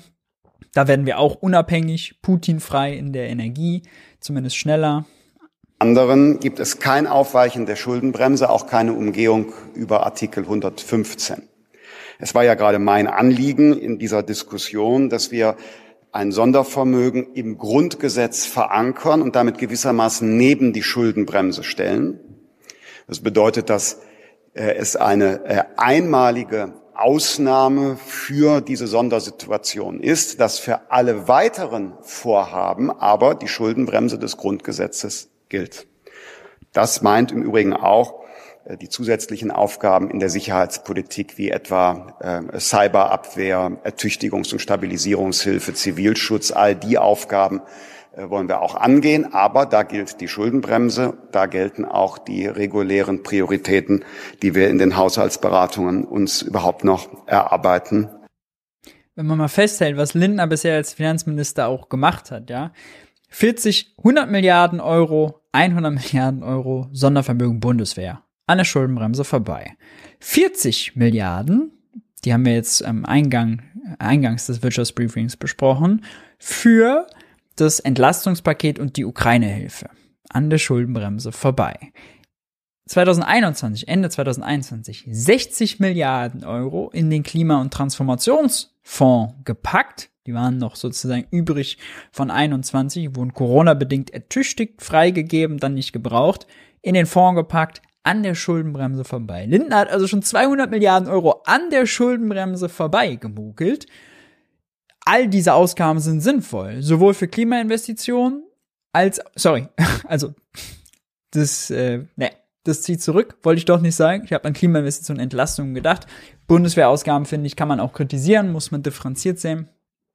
Aber will nur sagen, Lindner hat schon 200 Milliarden an der Schuldenbremse vorbeigemogelt. Wann immer er also jetzt selbst in seinem eigenen Narrativ die Schuldenbremse so hochhält, muss er doch selber sehen, dass er sich selbst widerspricht müssen. Es hat jetzt äh, äh, teilweise etwas Berichterstattung äh, gegeben über den Verlauf. Ich las bei, bei Focus Online ähm, eine, eine Darstellung, die ähm, etwas sensationell war. Ähm, Tatsache ist, wir haben gestern unsere Verhandlungen abgeschlossen äh, mit Handschlag und haben dann eine Zeit verabredet, in der jeder jetzt seine Fraktion und Partei informiert, bis die gemeinsam formulierte Erklärung äh, veröffentlicht wird. Die Kollegin äh, der Grünen, Frau Baerbock, hat etwas mehr als die vereinbarten 30 Minuten benötigt so dass wir diese Zeit, die verabredet war, nochmal um 20 Minuten nach hinten äh, verlegt haben und statt um 22.30 Uhr ist dann um 22.52 Uhr die gemeinsam formulierte Pressemitteilung veröffentlicht worden. Zu diesem Zeitpunkt waren aber die Gespräche schon längstens abgeschlossen, äh, sondern es ging nur noch um die Information der einzelnen Beteiligten. Also nichts von wegen Leak oder und so weiter. Das war eine gemeinsame Stellungnahme, die gemeinsam formuliert war. Ich möchte ein zweites Thema kurz ansprechen, so wie ich es gerade schon ähm, ja, formuliert habe. Für alles außerhalb des Sondervermögens Bundeswehr gilt die äh, Schuldenbremse ab dem Jahr 2023. Und damit äh, in dieser Haushaltswoche beginnt auch die Konkretisierung äh, am Haushaltsentwurf 23. Wir haben eine ganz spannende Woche aus Sicht der Finanzpolitik, weil wir einerseits die Beratungen über den Haushalt 2022 abschließen und auch auf der Ebene ähm, der äh, Ministerinnen und Minister ähm, in äh, die Zielgerade der Vorbereitung Haushalt 23 eintreten. Und der wird fundamental anders sein denn wir werden die Schuldenbremse äh, wieder erreichen. Während zuvor es möglich war, aufgrund der Ausnahmesituation von Krieg und Krise auch besondere Mittel zu mobilisieren. Und das heißt konkret, um das in Zahlen auszudrücken, dieses Jahr 140 Milliarden Neuverschuldung, nächstes Jahr mit der Schuldenbremse nur noch sieben. 133 Milliarden Euro müssen also weniger ausgegeben werden. Und ihr wisst, die einfachste ökonomische Regel, das ist eine Trivialität, das ist eine reine Logik, das hat nichts mit Theorie oder Denkschulen zu tun. Pure Logik, die Ausgaben des einen sind die Einnahmen des anderen. Wenn ich zum Bäcker Lutze gehe und Brötchen kaufe, sind meine Brötchenausgaben die Einnahmen für Bäcker Lutze. Genauso gilt es auch für Christian Lindner. Die Ausgaben von Christian Lindner sind Einnahmen in der Privatwirtschaft. Ja, wenn er irgendwo Züge bestellt, wenn er irgendwo Panzer bestellt, wenn er irgendwo Jacken für die Bundeswehr bestellt, wenn er Corona-Hilfen auszahlt, wenn er Unternehmenshilfen auszahlt, wenn er Hartz IV überweist, was auch immer. All das sind Ausge Einnahmen für die Privatwirtschaft. Wenn er jetzt 22 zu 23 die Ausgabe um 133 Milliarden zurückfährt, heißt es auch 133 Milliarden Euro weniger Einnahmen als im Vorjahr für die Privatwirtschaft. Reine Logik. Werden wir jetzt die expansive Finanzpolitik in Deutschland beenden? Es äh, geht jetzt darum, Verantwortung zu zeigen gegenüber der Generation der Kinder und Enkel. Es geht jetzt darum, die Inflation zu bekämpfen. Und dazu rufe ich auch alle meine Kolleginnen und Kollegen auf.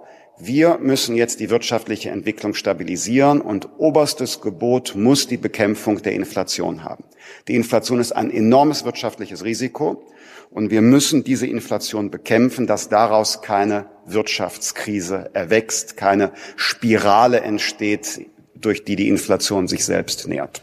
Und das er will also mit dem Ende expansiver Geldpolitik, also mit den 133 Milliarden, die er weniger ausgibt, wie von mir gerade beschrieben, will er die Inflation stoppen. Die 133 Milliarden, damit hätte er Wind und Solar vorwärts bringen können. Damit hätte er den Verkehr vorwärts bringen können. Das macht er nicht. Die gibt er nicht aus, weil er sozusagen die Nachfrage dämpfen will. Er will die Einnahmen der Privatwirtschaft reduzieren. Das ist es, was er macht. Und man kann ja auch mal fragen, er hat natürlich auch gesagt, dass die Schulden äh, die gener nächsten Generationen belasten. Belastet es nicht die nächsten Generationen, wenn die Privatwirtschaft jetzt weniger Geld verdient? Ja, Christian Lindner gibt ja weniger aus, also nimmt die Privatwirtschaft weniger ein. Und das, was Lindner jetzt an Schulden gemacht hat, liegt auf den Bankkonten in der Privatwirtschaft. Das kann da vererbt werden an die Enkel und die Kinder. Also dieses einfache Narrativ, der Staat macht Schulden, die muss er zurückzahlen und dafür müssen irgendwann die Kinder und Enkelkinder gerade stehen. Das ist schon rein logisch, unabhängig von Denkschulen, schwierig, weil Ausgaben gleich Einnahmen und Schulden gleich Vermögen. Das Mittel, über das wir gesprochen haben im G7-Kreis, über das wir gesprochen haben im Kreis äh, des äh, ECOFIN, ist das Ende der expansiven Finanzpolitik. Wir müssen Druck von den Preisen nehmen, indem der Staat nicht auch seine finanzielle Feuerkraft noch einsetzt, um in knappen Branchen äh, Nachfrage äh, zu erzeugen, etwa durch Subventionen. Und deshalb sind aber der Staat erzeugt ja keine Nachfrage bei den Gütern, wo wir jetzt sehen, dass die Preise durch die Decke gehen bei Öl, bei Gas, das ist alles größtenteils private Verbräuche. Im Supermarkt, ja, also man wird sehen, man darf wirklich gespannt sein, wo 23 dann gekürzt wird, wenn die Schuldenbremse wieder gilt. Aber da muss man dann an genau diesen Aussagen messen. Und was ist, wenn es nicht, wenn es die Inflation, wenn es das Preisniveau nicht runterbringt, ja, äh, wo man nicht von ausgehen kann dass das damit zusammenhängt. Lindner hat vielleicht Glück, dass wenn das mit dem Krieg sich erledigt, hoffentlich bald, mit möglichst wenig Opfern noch, wenn das irgendwann soweit ist, dass dann mehr Sicherheit im Energiemarkt, dass dann die Preise sinken. Und wenn er sich das dann auf die Fahne schreibt, dann müssen wir also dann haben wir verloren. Aber die Chance ist groß, dass er das vielleicht nicht schafft. Und die Argumentation ist wirklich, wirklich brüchig. Bastian, vielen lieben Dank für deine Spende, äh, sag ich äh, stellvertretend für ganz junge naiv und danke für das Kompliment. Freut mich, dass es dir gefällt. Sind das ungleich andere Haushaltsberatungen? Ich gehe so weit zu sagen, jetzt erst wird die Ampelkoalition geformt.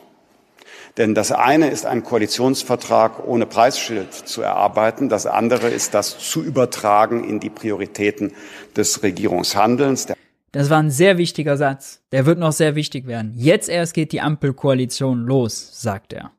Ist für ihn natürlich wichtig, weil er ist ja auch weiterhin Parteichef der FDP, will er auch bleiben, da muss er performen, da kommt er mit viel Schulden nicht gut an. Jetzt wird er zum Sparpolitiker, als im Finanzministerium. Und jetzt will er für sich nutzen, ich habe es damals kritisiert im Koalitionsvertrag, dass da keine Preisschilder dran standen. Das macht natürlich die Koalitionsverhandlungen schwieriger, aber könnte jetzt SPD und Grüne auf die Füße fallen, wenn sie dann Projekte nicht umsetzen können. Weil dann ist klar, wird das Bürgergeld, was Hubertus Heide angekündigt, wie kann, soll das erhöht werden, wenn Lindner äh, jetzt zum Sparen kommt und kein Preisschild dran ist. Ja? Was ist mit der Kindergrundsicherung? Kommt die dann wirklich oder ist die dann zu teuer? Also all diese Projekte sind dann in Frage zu stellen. Der Haushalt 2023 hat deshalb für die Koalition einen ganz besonderen Charakter, den Charakter nämlich der Rückkehr in die finanzpolitische Normalität, Rückkehr zur Politik, die mit Knappheiten umgehen muss. Wir beenden jetzt die Sucht nach immer mehr Schulden und nach immer mehr Subventionen. Äh, mit diesem Haushalt 2023. Wir beenden die Sucht nach immer mehr Schulden. Leute, wofür wurden Schulden gemacht? Um Corona-bedingt Unternehmen zu retten, um ins Klima zu investieren mit dem Klima- und Transformationsfonds und um jetzt ein Entlastungspaket zu schnüren. Das hat nichts mit Schuldensucht zu tun. Schulden sind ja jetzt kein Selbstzweck. Er stellt es als Selbstzweck, als Selbstbefriedigung, als als als als äh, als Droge sozusagen, als Suchtmittel, ja, als Stimulanz für die Politik da. Das ist ein Bild, das ist eine Metapher, die völlig falsch ist, völlig deplatziert. Ein drittes Thema. Ähm, ich habe mich äh, sehr gefreut äh, über ähm, die äh, Äußerungen von Hubertus Heil über die Notwendigkeit der Entlastung der Menschen für einen ähm, äh, liberalen äh, stand schon vor diesem Jahr und vor der Inflation die Entlastung sehr im Zentrum.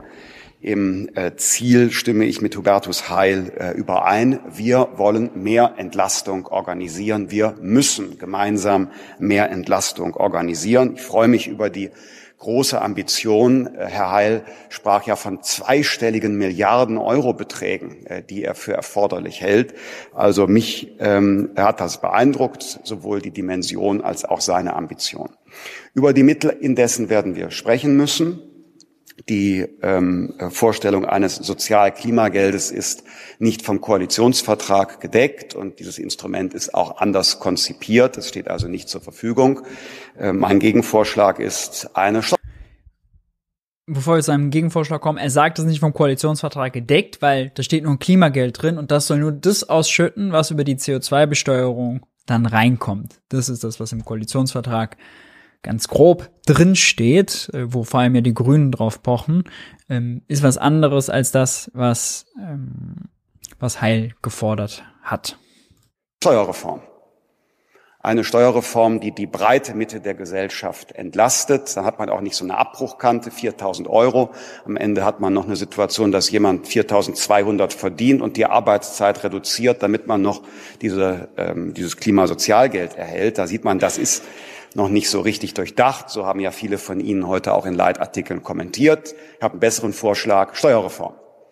Senkung der Lohn- und Einkommenssteuer im nächsten Jahr, um äh, die kleinen und mittleren Einkommen zu entlasten und um für alle die sogenannte kalte Progression abzuwenden. Und auch äh, die Vorstellungen zum Sozialstaat. Ähm, kalte Progression, vielen von euch sicherlich ein Begriff. Es wurde eben im Chat nochmal gefragt, weil das jetzt nochmal fällt, wollte ich es nochmal erklären. Kalte Progression bedeutet, man äh, hat eine Lohnsteigerung, sagen wir mal zwei Prozent. Jetzt gerade ist die Inflation aber äh, sehr stark, äh, ist deutlich mehr als zwei Prozent, wird vielleicht im Jahresschnitt nachher so vier, fünf Prozent sein. Ähm, das heißt, man hat sozusagen mit den zwei Prozent nominal mehr Lohn, real, also abzüglich der Inflation, aber nicht hat man sogar Lohn verloren. Ja, trotzdem fällt man aber, weil man eine Lohnsteigerung hat, eine nominale von zwei Prozent, in einen höheren Steuertarif. Zahlt zum Beispiel 25, 35 äh, Prozent Grenzsteuersatz statt vorher äh, 34. Das heißt, man hat Reallohnverlust und zahlt auch noch mehr Steuern. Äh, das ist, ist man quasi äh, ähm, ist man quasi doppelt dran, ja. Und äh, das ist die kalte Progression, wo man in höhere Steuertarife fällt, netto aber nachher nicht besser gestellt ist. Und das soll vermieden werden. Das ist grundsätzlich sinnvoll. Auch hier hat es aber eine Verteilungskomponente, weil kleine Einkommen weniger Steuern zahlen als große Einkommen und denen das mehr hilft. Ja. Äh, trotzdem ist es äh, für alle, die Steuern zahlen, äh, eine Entlastung, die aus meiner Sicht auch sinnvoll ist, weil man diesen Effekt kalte Progression, der kann nicht vorgesehen sein, der ist nicht sinnvoll, das sollte man vermeiden. Schlage ich vor zu modifizieren. Ähm, Herr Heil möchte ja die Regelsätze insgesamt erhöhen durch eine andere Berechnungsmethode über den Inflationsausgleich hinaus. Beim Inflationsausgleich sind wir klar, das hatte ich ja selber schon in den letzten Wochen angekündigt, dass da eine Veränderung ansteht bei den Regelsätzen. Aber darüber hinaus, über den Inflationsausgleich in der Grundsicherung, darüber hinaus besseres Einkommen zu ähm, erreichen für die Menschen, das müssen wir anders machen. Das geht nicht über die Ausweitung von Transfer, sondern dadurch, dass wir den Menschen den Weg ebnen ähm, in den Arbeitsmarkt, in die Rückkehr auf, in einen Arbeitsplatz, durch bessere Zuverdienstmöglichkeiten, durch Qualifikationsinitiative. Das geplante Bürgergeld der Ampelkoalition ist nicht zu verstehen als eine Ausweitung sozialer Umverteilung. Das Bürgergeld der Ampelkoalition wird konzipiert äh, als ähm, Erleichterung des Aufstiegs durch Arbeit. Und einen letzten Punkt. Sehr wichtig, sehr wichtig. Hubertus Heil hat eben beim Maischberger groß getönt, ja, er will auch was für die Grundsicherungsempfänger machen, äh, will mit dem Bürgergeld auch die Grundsicherung erhöhen. Christian Lindner sagt ganz klar, es ist kein soziales Umverteilungsinstrument für die Ampel. Inflationsausgleich bekommt ihr arme Grundsicherungsempfänger, die ohnehin schon wirklich geschnitten sind, weil sie viel zu wenig bekommen. Aber mehr ist mit Christian Lindner leider nicht zu machen. Soziale Umverteilung nicht. Wir sind ja, äh, ich bin ein neoliberaler Finanzminister. Ihr müsst sozusagen an euch selber arbeiten. Äh, liebe Grundsicherungsempfänger, liebe Arbeitslose, ihr müsst euch selber wettbewerbsfähiger machen, ihr müsst eure Bildung verbessern. Dann habt ihr auch eine Chance auf dem Arbeitsmarkt. Da wollen wir euch das ein bisschen leichter machen, ein paar positive Anreize, eine Zuckerrübe hinhalten, Weiterbildungsgeld oder so äh, und ein paar Erleichterungen bei den Sanktionen, mehr aber nicht. Ihr seid dafür aber selber verantwortlich. Ja. Hier sieht man einen ganz klaren Bruch. SPD versus FDP in der Koalition. Bürgergeld soll hoch, mehr als Inflationsausgleich. Nein, Bürgergeld soll nicht hoch. Sehr spannend schließt sich an an die Debatte, die wir beim zweiten Wirtschaftsbriefing hatten, letzte Woche. Da haben wir ausführlich geguckt, die Debatte um die Sanktionsaussetzung. Schließt sich jetzt hier an. Es geht nicht darum, Grundsicherung auskömmlicher zu gestalten. Und um nochmal einen Faktencheck, ja, die FDP zu bringen. Die FDP hat ja dann das Narrativ, wie gerade erzählt, jeder, wenn er an sich selber arbeitet und sich nur selbst wettbewerbsfähiger macht, kann es aus der Arbeitslosigkeit rausschaffen. Bildung ist das Mittel der Wahl. Bildungsgerechtigkeit braucht es. Wenn man dann reinguckt, wie wird zum Beispiel der Hartz-IV-Satz berechnet, wie viel ist da für Bildung vorgesehen, dann sind das 1,62 Euro oder so pro Monat. pro Monat.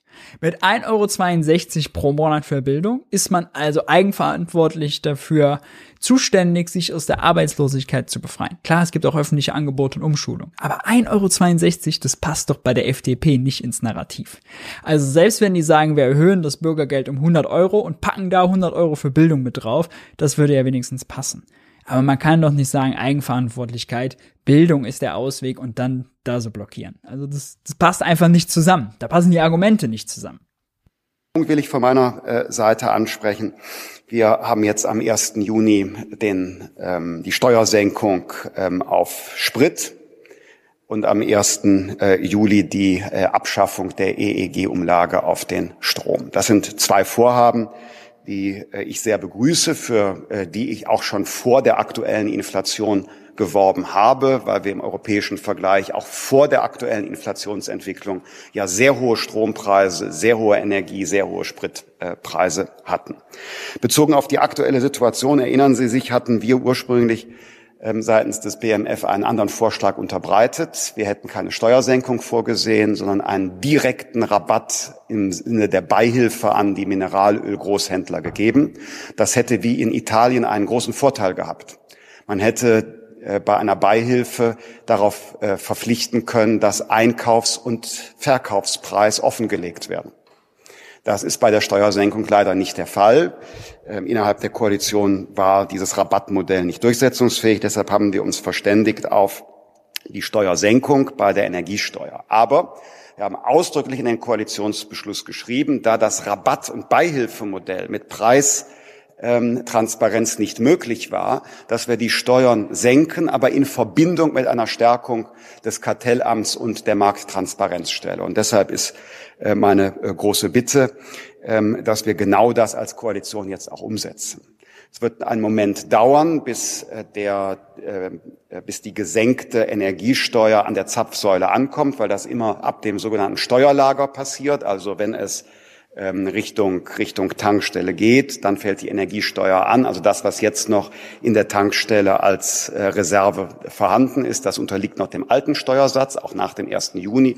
Erst das Neue, was hinzukommt, hat den niedrigeren Steuersatz. Also insofern gibt es einen zeitlichen äh, Vollzug, der ist technisch begründet. Aber danach muss geprüft werden, wird wirklich dieser diese Steuersenkung an die Kundinnen und Kunden weitergegeben oder gibt es hier Marktmacht, die ausgenutzt wird?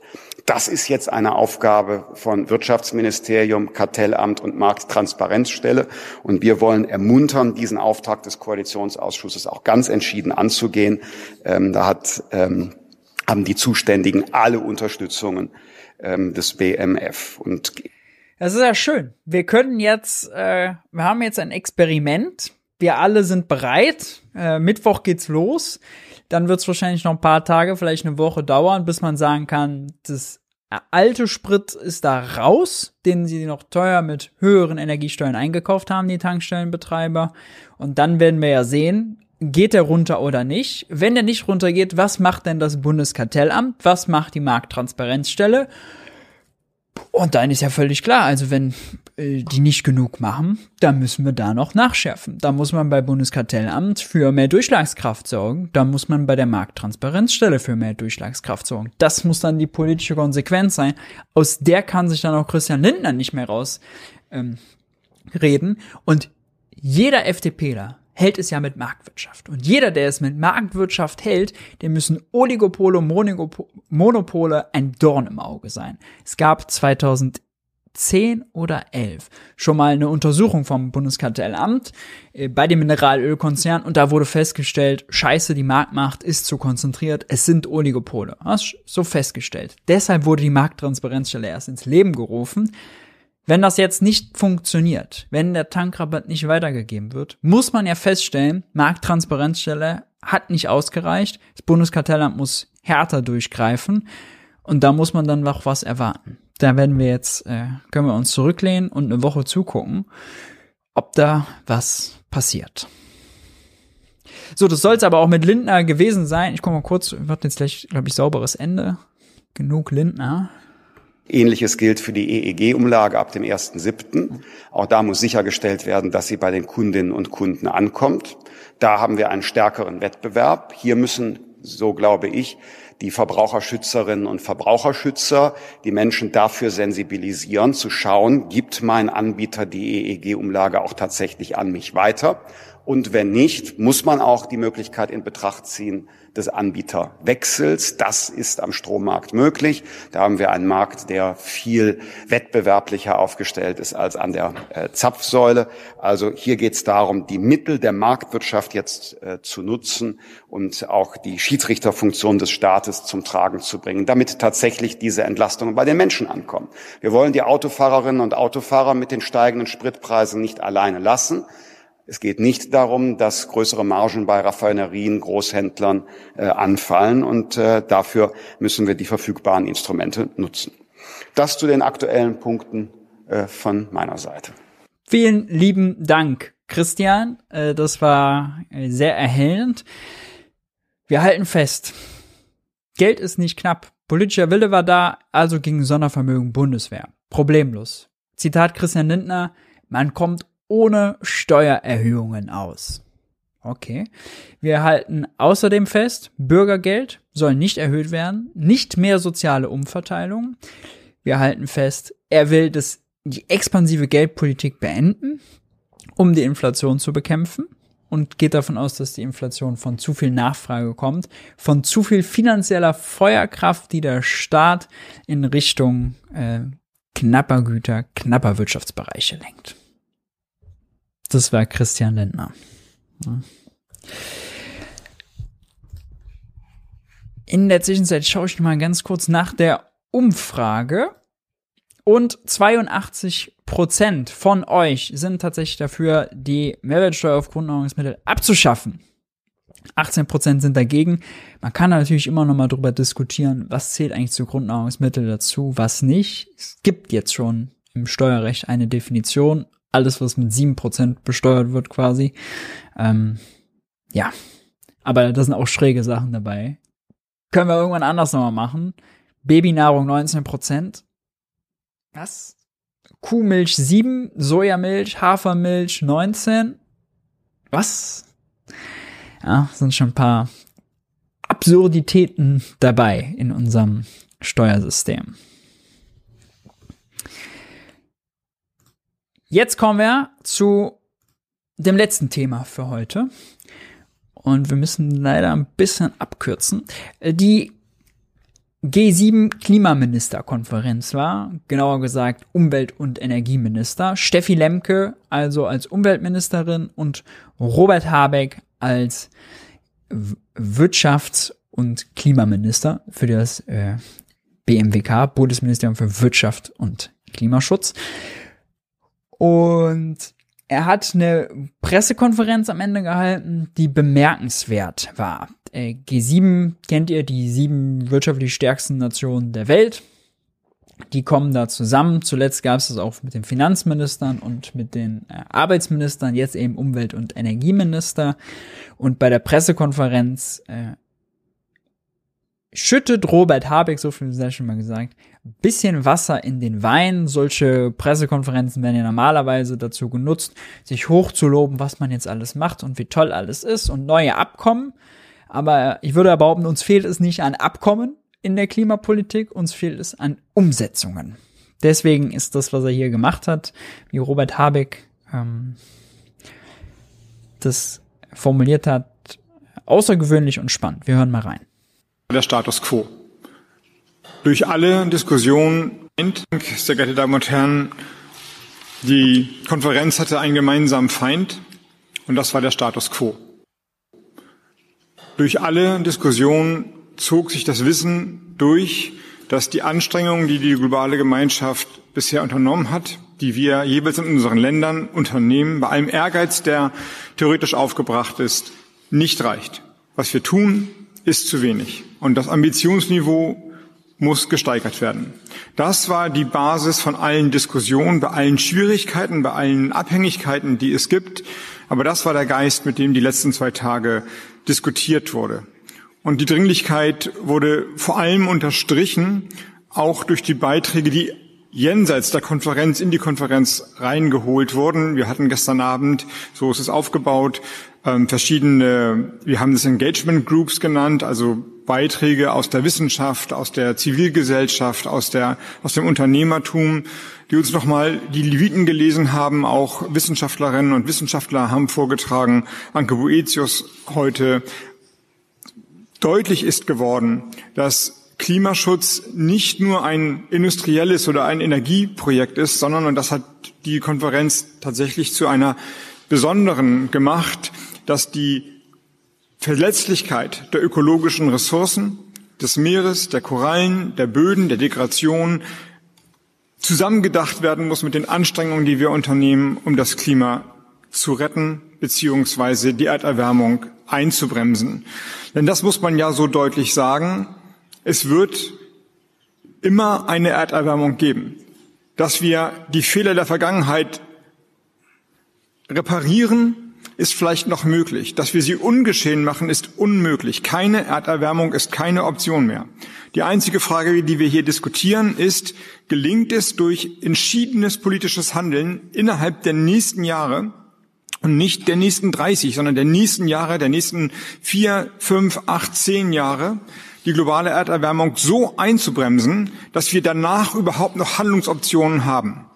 Und Professor Gerhard Haub gestern von der Leopoldina Universität hat gesagt, dass die, die objektiv messbare Menge an CO2 in der Atmosphäre jetzt schon das 1,5 Grad, 1,5 Grad Ziel quasi unmöglich macht. Er hat uns im Grunde gesagt, alles, was wir jetzt tun, reicht nicht mehr, um 1,5 Grad einzuhalten. Das kann natürlich nicht so interpretiert werden, dass wir sagen, oh, wir haben die Zielmarge möglicherweise schon gerissen, dann müssen wir uns ja gar nicht mehr anstrengen, sondern ganz im Gegenteil, daraus muss ja die Konsequenz abgeleitet werden, dass wir alles, was möglich ist, jetzt einleiten. Die Konferenz war von dem Wissen geprägt, dass wir über einen Zeitraum von 15, 20, 25 Jahren natürlich überhaupt nicht wissen, was G7-Konferenzen, wenn es sie denn noch gibt, im Jahr 2040 für Probleme zu lösen haben, welche Techniken verfügbar sind, welche gesellschaftlichen Konflikte dann da sind. Aber um überhaupt noch in der Lage zu sein, in 20 Jahren über Problemlösungen zu diskutieren, müssen wir im Jahr 23, 24, 28, 30 jetzt energisch handeln.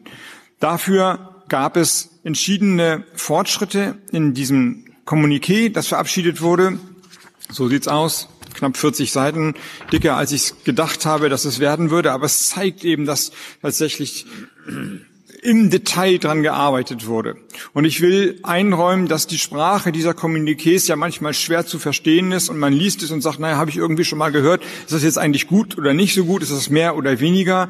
Das ist natürlich eine komplizierte Operation, Länder aus verschiedenen Regionen mit verschiedenen Kulturen, mit verschiedenen Energieträgern zu einer gemeinsamen Abschlusserklärung zu bringen. Deswegen ist die Maßgabe, an der man diese Konferenz und das Kommuniqué messen muss, der Fortschritt von den letzten Konferenzen. Das ist nicht immer befriedigend, aber das ist der mühsame, aber pragmatische Weg, zusammen zu agieren. Das ich finde das bemerkenswert, ja. Habeck setzt sich dahin und liest uns erstmal äh, die Leviten sagt ganz klar, wir sind in einer absoluten Notsituation. Es muss möglichst schnell was passieren. Eigentlich ist es schon zu spät. Man hinkt hinter den Ansprüchen, hinter der Wirklichkeit zurück und erklärt das, das Kommuniqué, was er da eigentlich vorstellen soll, wie das interpretiert werden soll. Ja, dass man das äh, an sich nicht sozusagen für bare Münze nehmen soll, sondern man gucken muss, okay, steht mehr drin als vorher. Robert Habeck, das muss man jetzt auch nochmal, jetzt haben wir das Kontrastprogramm, ja, Christian Lindner, der den Bundeshaushalt 23 abschnüren will wieder, der 133 Milliarden Euro weniger ausgeben will, der sich damit als Kämpfer gegen die Inflation sieht und sein Pendant Robert Habeck, der bei der G7 ist, die war in Berlin außerdem, das kam mir gerade noch mal als Frage, in Berlin ist, äh, war, äh, er ist auf der Konferenz, will möglichst viel machen, will möglichst engagiert sein, will andere davon überzeugen, andere äh, Minister aus anderen Ländern davon überzeugen, möglichst viel zu machen. Das ist eine Ausgangssituation, verdammt schwierig ist.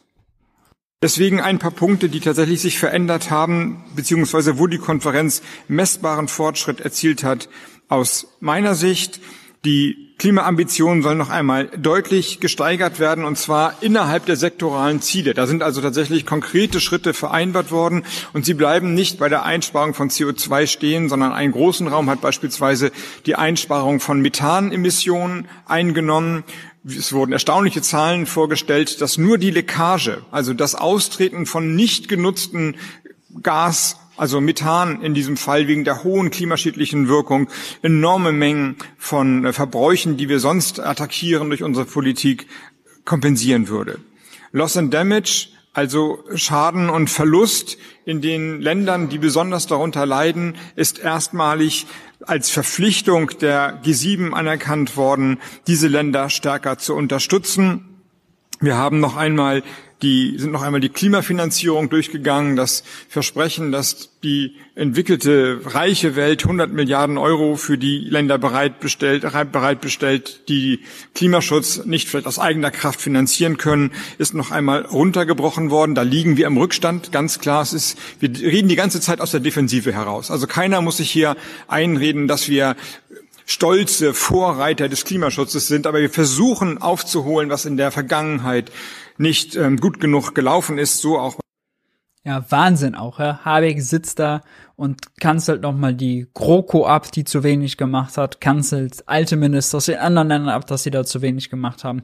Die 100 Milliarden hätte er sich doch hinsetzen können als Erfolg. Ja, 100 Milliarden, klingt ja erstmal toll, ist jetzt in Deutschland gerade jeder gewöhnt aus der Bundeswehr, äh, Sondervermögen, Bundeswehrdebatte. Nee, er sagt 100 Milliarden, ja, toll, ist viel zu wenig, da wurde viel zu wenig gemacht. Und bei der Frage auch Wachstum ja oder nein. Ist ja häufig auch die Frage, sollen Entwicklungsländer, soll man denen Wachstum absprechen, ja oder nein? Und ich finde, natürlich muss man den Wachstum auch zusprechen. Und dann ist ja die Frage, welches Wachstum? Und da sollten wir doch alles dafür tun, dass die nicht die gleichen Fortschritt haben, den gleichen langsamen Fortschritt wie wir, sondern dass wir da Technologie überlassen, dass wir denen auch Kohle hinschicken, Geld meine ich, Geld hinschicken, ähm, nicht äh, Kohle im Sinne von braun Steinkohle, sondern Geld, Geld hinschicken, damit die einige Technologiezyklen auch überspringen können, damit die sozusagen mit modernster Technik wachsen, um nicht auch so emissionsintensiv zu wachsen, wie wir es haben. Denn dass die wachsen müssen, dass die sich entwickeln müssen, ist, glaube ich, klar. Aber dann bitte doch so äh, emissionseffizient wie nur möglich und mit 100 Milliarden für viele arme Länder, ich weiß jetzt gar nicht, müsste ich reingucken, wie viel es da wirklich geht, ist es nicht gemacht. Ja, also wenn man da Entwicklungspolitik ernst meint, dann müssen doch die sieben äh, reichsten Nationen äh, müssen doch mehr als 100 Milliarden da auf den Tisch legen, wenn sie es ernst meinen. Da müsste ein Billionenpaket stehen damit man es mal halbwegs ernst meint.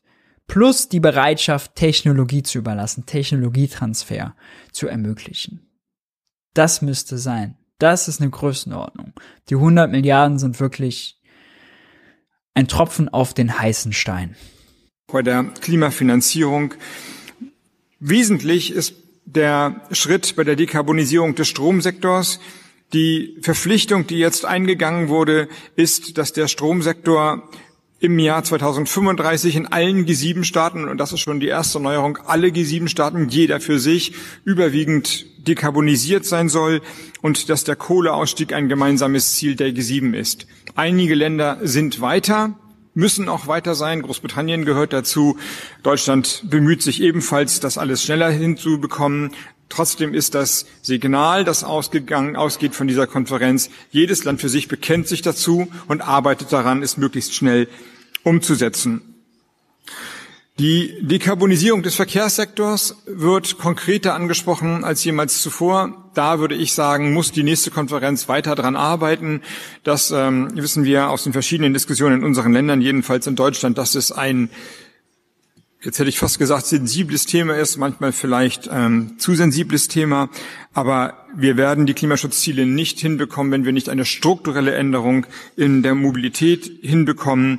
Großer Fortschritt ist erzielt worden und jetzt auch wirklich im Detail bei der Dekarbonisierung der Industrie und zwar über die Worte hinaus auch bei der Messbarkeit der Dekarbonisierung der Industrie. Die Internationale Energieagentur hat gestern einen Bericht vorgelegt, der maßgeblich auch durch die Arbeit der deutschen Ministerien meines Hauses mitgeprägt wurde, wo ich weiß nicht, ob es erstmalig ist, aber es schien so, als ob das tatsächlich erstmalig war, über einen Annex ein Kriterienraster aufgestellt wurde, wie man die Behauptung, man hätte jetzt CO2-neutralen Stahl oder Zement produziert, auch wirklich messbar gemacht werden kann und so ein Vergleichssystem geschaffen kann, das über die G7-Länder dann möglicherweise auch über andere internationale Organisationen wirklich ein, ein, ähm, ein, ein Werte- und Normensystem einführt, wie man CO2-Neutralität in der Industrie messen kann. Also der Annex zu einem Bericht als Anschluss zu diesem Kommuniqué, also quasi dritte Stufe dahinter, der ist vielleicht tatsächlich das, was äh, in diesem Industriebereich äh, den, den größten Durchbruch gemacht hat. Die Vereinbarung gemeinsam der G7-Länder über ein Hydrogen Action Pact die Kooperation im Markthochlauf für Wasserstoff zu verstärken, ist ausgeführt und konkretisiert worden. Und dann vielleicht ein letztes von einer Reihe von weiteren theoretisch zu nennenden Punkten, aber es sind ja 40 Seiten, ein Wochenende liegt vor Ihnen. Alle, die Spaß am ja, ein bisschen arbeiten können Sie auch alle selbst, alle Zuschauerinnen und Zuschauer, die das wollen. Entspannende Lektüre, aber ein letztes, einen letzten Punkt möchte ich highlighten ähm, nämlich die Vereinbarung bis 2025 fossile Subventionen zu beenden. Und das erscheint mir extrem wichtig, wissend auch aus der deutschen Debatte, dass es natürlich immer schwierig ist, weil für diejenigen, die Subventionsnehmer sind, es quasi wie Steuererhöhung oder wie ein Nachteil wirkt. Das ist es aber nicht. Es ist ja schon anstrengend genug, klimaschädliches Verhalten insgesamt abzustellen und die Energiesysteme umzustellen.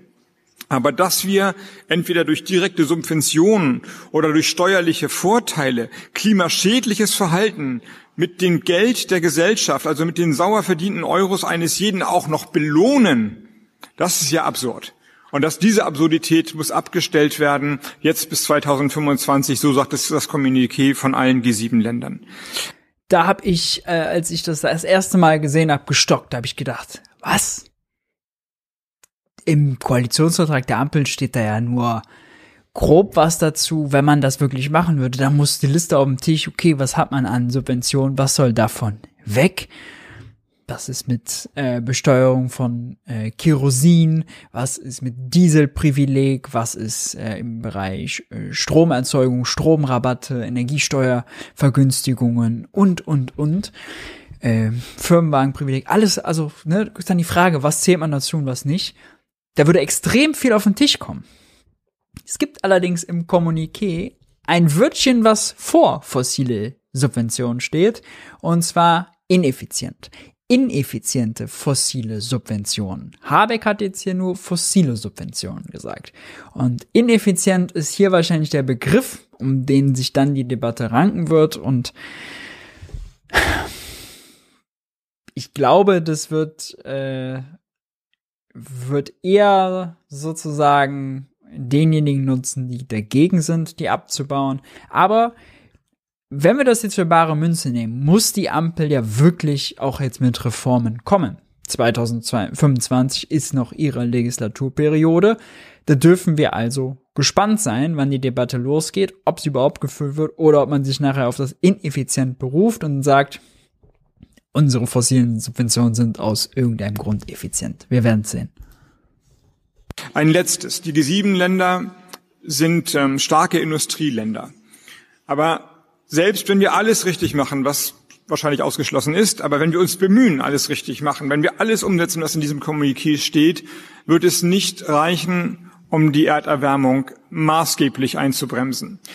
Was ist also die Rolle der G7? Weil sie reiche und hochindustriell entwickelte Länder sind, müssen sie die Techniken, das Geld, aber auch die politische Bereitschaft, nach vorne zu gehen, bereitstellen.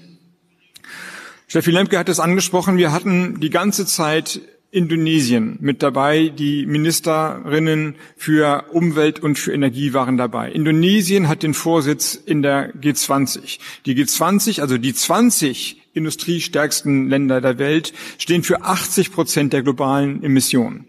Woraus man auch sieht, dass über 100 Länder für weniger als 20 Prozent der globalen Emissionen stehen. Das sind dann häufig die leidtragenden Länder. Wenn es diese Relation muss man bei der Debatte um Entwicklungspolitik, um wem gestehen wir Wachstum zu und wem nicht, auch immer noch mal auf dem Schirm haben. Ja. Gelingt, dass der Impuls dieser Konferenz über G7 auf die G20 übergeht und dann nicht nur Papier bedruckt wird, sondern tatsächlich Handlungen ausgelöst werden, angestoßen werden, dann hat diese Konferenz Erfolg gehabt. Und deswegen war es gut, dass ein Geist der Gemeinsamkeit, ich würde sagen ein Geist der Freundschaft, ein echter Wille zur Aktion diese Konferenz geprägt hat. Und ich freue mich, dass ähm, die Kolleginnen und Kollegen aus Indonesien motiviert Deutschland verlassen, das Gleiche jetzt in Indonesien mit G20 zu machen. Und wir alle sind, denke ich, verpflichtet, alles, was wir in der Kraft haben und aufwenden können, zu tun, damit G20 ebenfalls zu einem Erfolg wird. Vielen Dank, Robert Habeck. Äh, ja, also, wenn man es auch immer noch mal vergleicht, Robert Habeck im, oh, was habe ich jetzt hier gemacht? Falsche Taste gedrückt, sorry. Ähm, so, Robert Habeck im Vergleich zu Christian Lindner, ja, das sind Welten, die dazwischen liegen. ähm, ich hatte noch ein anderes Video, von dem erzähle ich euch jetzt nur kurz. Ähm, in der Zwischenzeit könnt ihr aber schon mal, starten wir Teil 3, Zeit für naive Fragen, könnt ihr naive Fragen in den Chat hauen. Kann zu den Themen sein, über die wir jetzt gesprochen haben, kann off-topic sein. Ähm, stellt die gerne rein, dann beantworten wir dazu noch ein paar. Können Grundlagenfragen sein, können politische Fragen sein. Was auch immer ihr ähm, aus einem Wirtschafts-, jungen naiv Wirtschaftsbriefing nochmal mitnehmen wollt. Aber es gibt noch ein Interview, von dem wollte ich euch gerade erzählen. Ähm, bei äh, NTV hatte ich das gesehen. Ähm, Titel war, bei G20-Ländern wird die Ente fett, hat Habeck da gesagt. Da ist er quasi aus der G7 raus, stand da abgenervt, wollte nach Hause, musste noch ein Interview geben. Und da war spannend, dass er äh, Folgendes gesagt hat, nämlich, ähm, dass diejenigen, die vor allem blockieren, auch wenn es zum Beispiel, also es gab auch diese Headline, Kohleausstieg 2030 bei G7 quasi beschlossen, dass die Länder, die da blockiert haben, vor allem Japan, vor allem die USA waren. Und dass er da auch nochmal klar gemacht hat, alles hängt mit allem zusammen. Und wir haben ja auch schon auch bei Junge Naiv über die Frage Embargo ja oder nein geredet, gegen Öl, gegen Gas und so weiter. USA ist da vorgeprägt. USA hat dann gleichzeitig aber zu uns gesagt, nee, liebe EU, bitte macht kein Ölembargo, weil da wollt ihr das Öl kaufen, was wir auch kaufen. Dann die zusätzliche Nachfrage streckt, äh, steigert die Preise. Das heißt, in der Situation, in der wir gerade sind, alles miteinander zusammenhängt, die Länder ihre Energie Bezugsquellen umstellen und auch miteinander konkurrieren, machen das eigentlich nur noch schwieriger. Und das Thema Inflation, was wir jetzt haben, schadet dem Klimaschutzanliegen, schadet dem, da Tempo drauf zu bekommen. Ja, war auch nochmal bemerkenswertes äh, Interview von Habeck. So, jetzt aber zu euren naiven Fragen.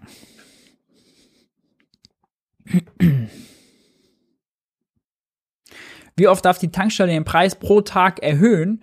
Äh, gab man die Regel einmal pro Tag? Weiß ich tatsächlich gar nicht mehr. Steht bestimmt bei der Markttransparenzstelle, kann man easy nachgucken.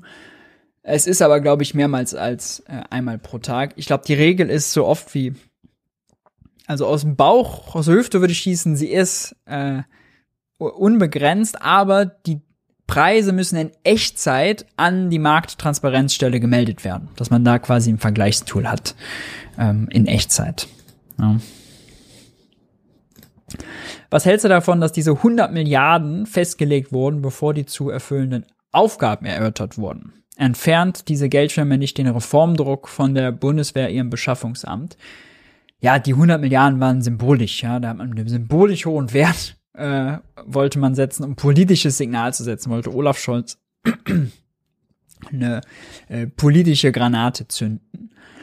Und es war ja auch ein symbolträchtiger Moment, die Rede an einem Sonntag, ja, Sonderplenum einberufen nach dem Überfall Putins auf die Ukraine. Von daher stehe ich das politisch. Du sagst es schon richtig wenn man jetzt geguckt hätte, was wird wirklich gebraucht, wären das wahrscheinlich 89,375 gewesen, die da rauskommen und nicht 100 Milliarden stumpf. Ja, die zweite Frage, ob das dazu führt, dass der Reformdruck abnimmt, wahrscheinlich tendenziell schon. Ähm, in den letzten Jahren waren aber auch keine 100 Milliarden zur Verfügung und da wurde im Bundestag auch immer um das Budget gerungen. Und da war das auch nicht sonderlich effizienter, sondern da haben sich diese Ineffizienzen ja auch durchgezogen. Deswegen kann ich da keine finale Antwort drauf geben. Hm.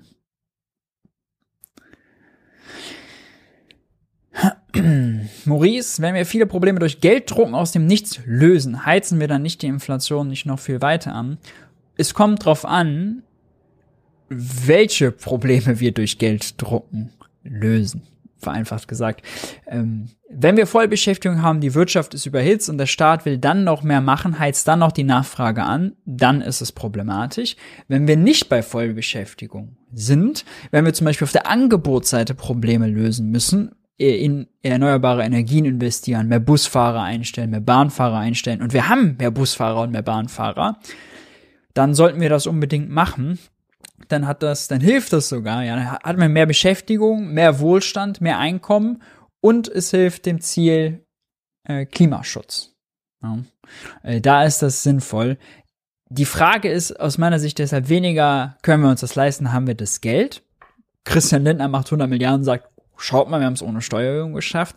Die Frage ist, haben wir genug reale Ressourcen, genug, genug Arbeitskräfte, genug Materialien? In manchen Bereichen sind die knapp, in vielen Bereichen würde ich sagen, aber noch nicht. Da geht also noch ein bisschen mehr. Antwort ist also kurz, es kommt drauf an. Äh, warum glaubst du, dass Schulden kein Problem sind, wenn es doch ständig Staatsinsolvenzen gibt? Erstens gibt es nicht ständig Staatinsolvenzen. Zweitens muss man schauen zwischen Fremdwährungsschulden und Schulden in eigener Währung. Ein Staat kann in eigener Währung nicht pleite gehen. Habeck hat das auch erklärt für Putin. Putin kann der Rubel nicht ausgehen, aber trotzdem sagt das nichts darüber aus, dass die russische Wirtschaft den Bach runtergehen kann und schlecht sein kann, schlecht laufen kann. Und äh, Schulden kein Problem ist auch nichts, was ich unterstreichen würde. Schulden sind kein Selbstzweck, sondern mehr Ausgaben für sinnvolle Projekte, zum Beispiel Energiewende, Verkehrswende, die muss man einfach machen und vorziehen. Man muss auf die reale wirtschaftliche Auslastung gucken. Wenn ein Projekt sinnvoll ist, wenn wir die Ressourcen dafür haben, dann ist es gute Politik, das auch umzusetzen. Ja.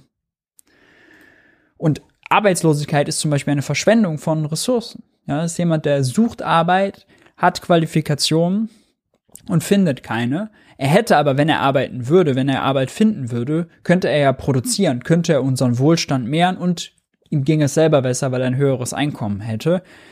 Das ist, würde ich sagen, sozusagen eigentlich der Minimalkonsens, den es geben muss über politische und ökonomische Differenzen hinweg.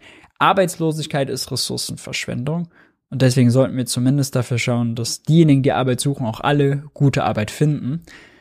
Und wir müssen nicht nur darüber sprechen eigentlich, dass diejenigen, die arbeitslos sind, gute Arbeit finden, sondern auch mal darüber sprechen, welche Arbeit wollen wir als Gesellschaft überhaupt machen.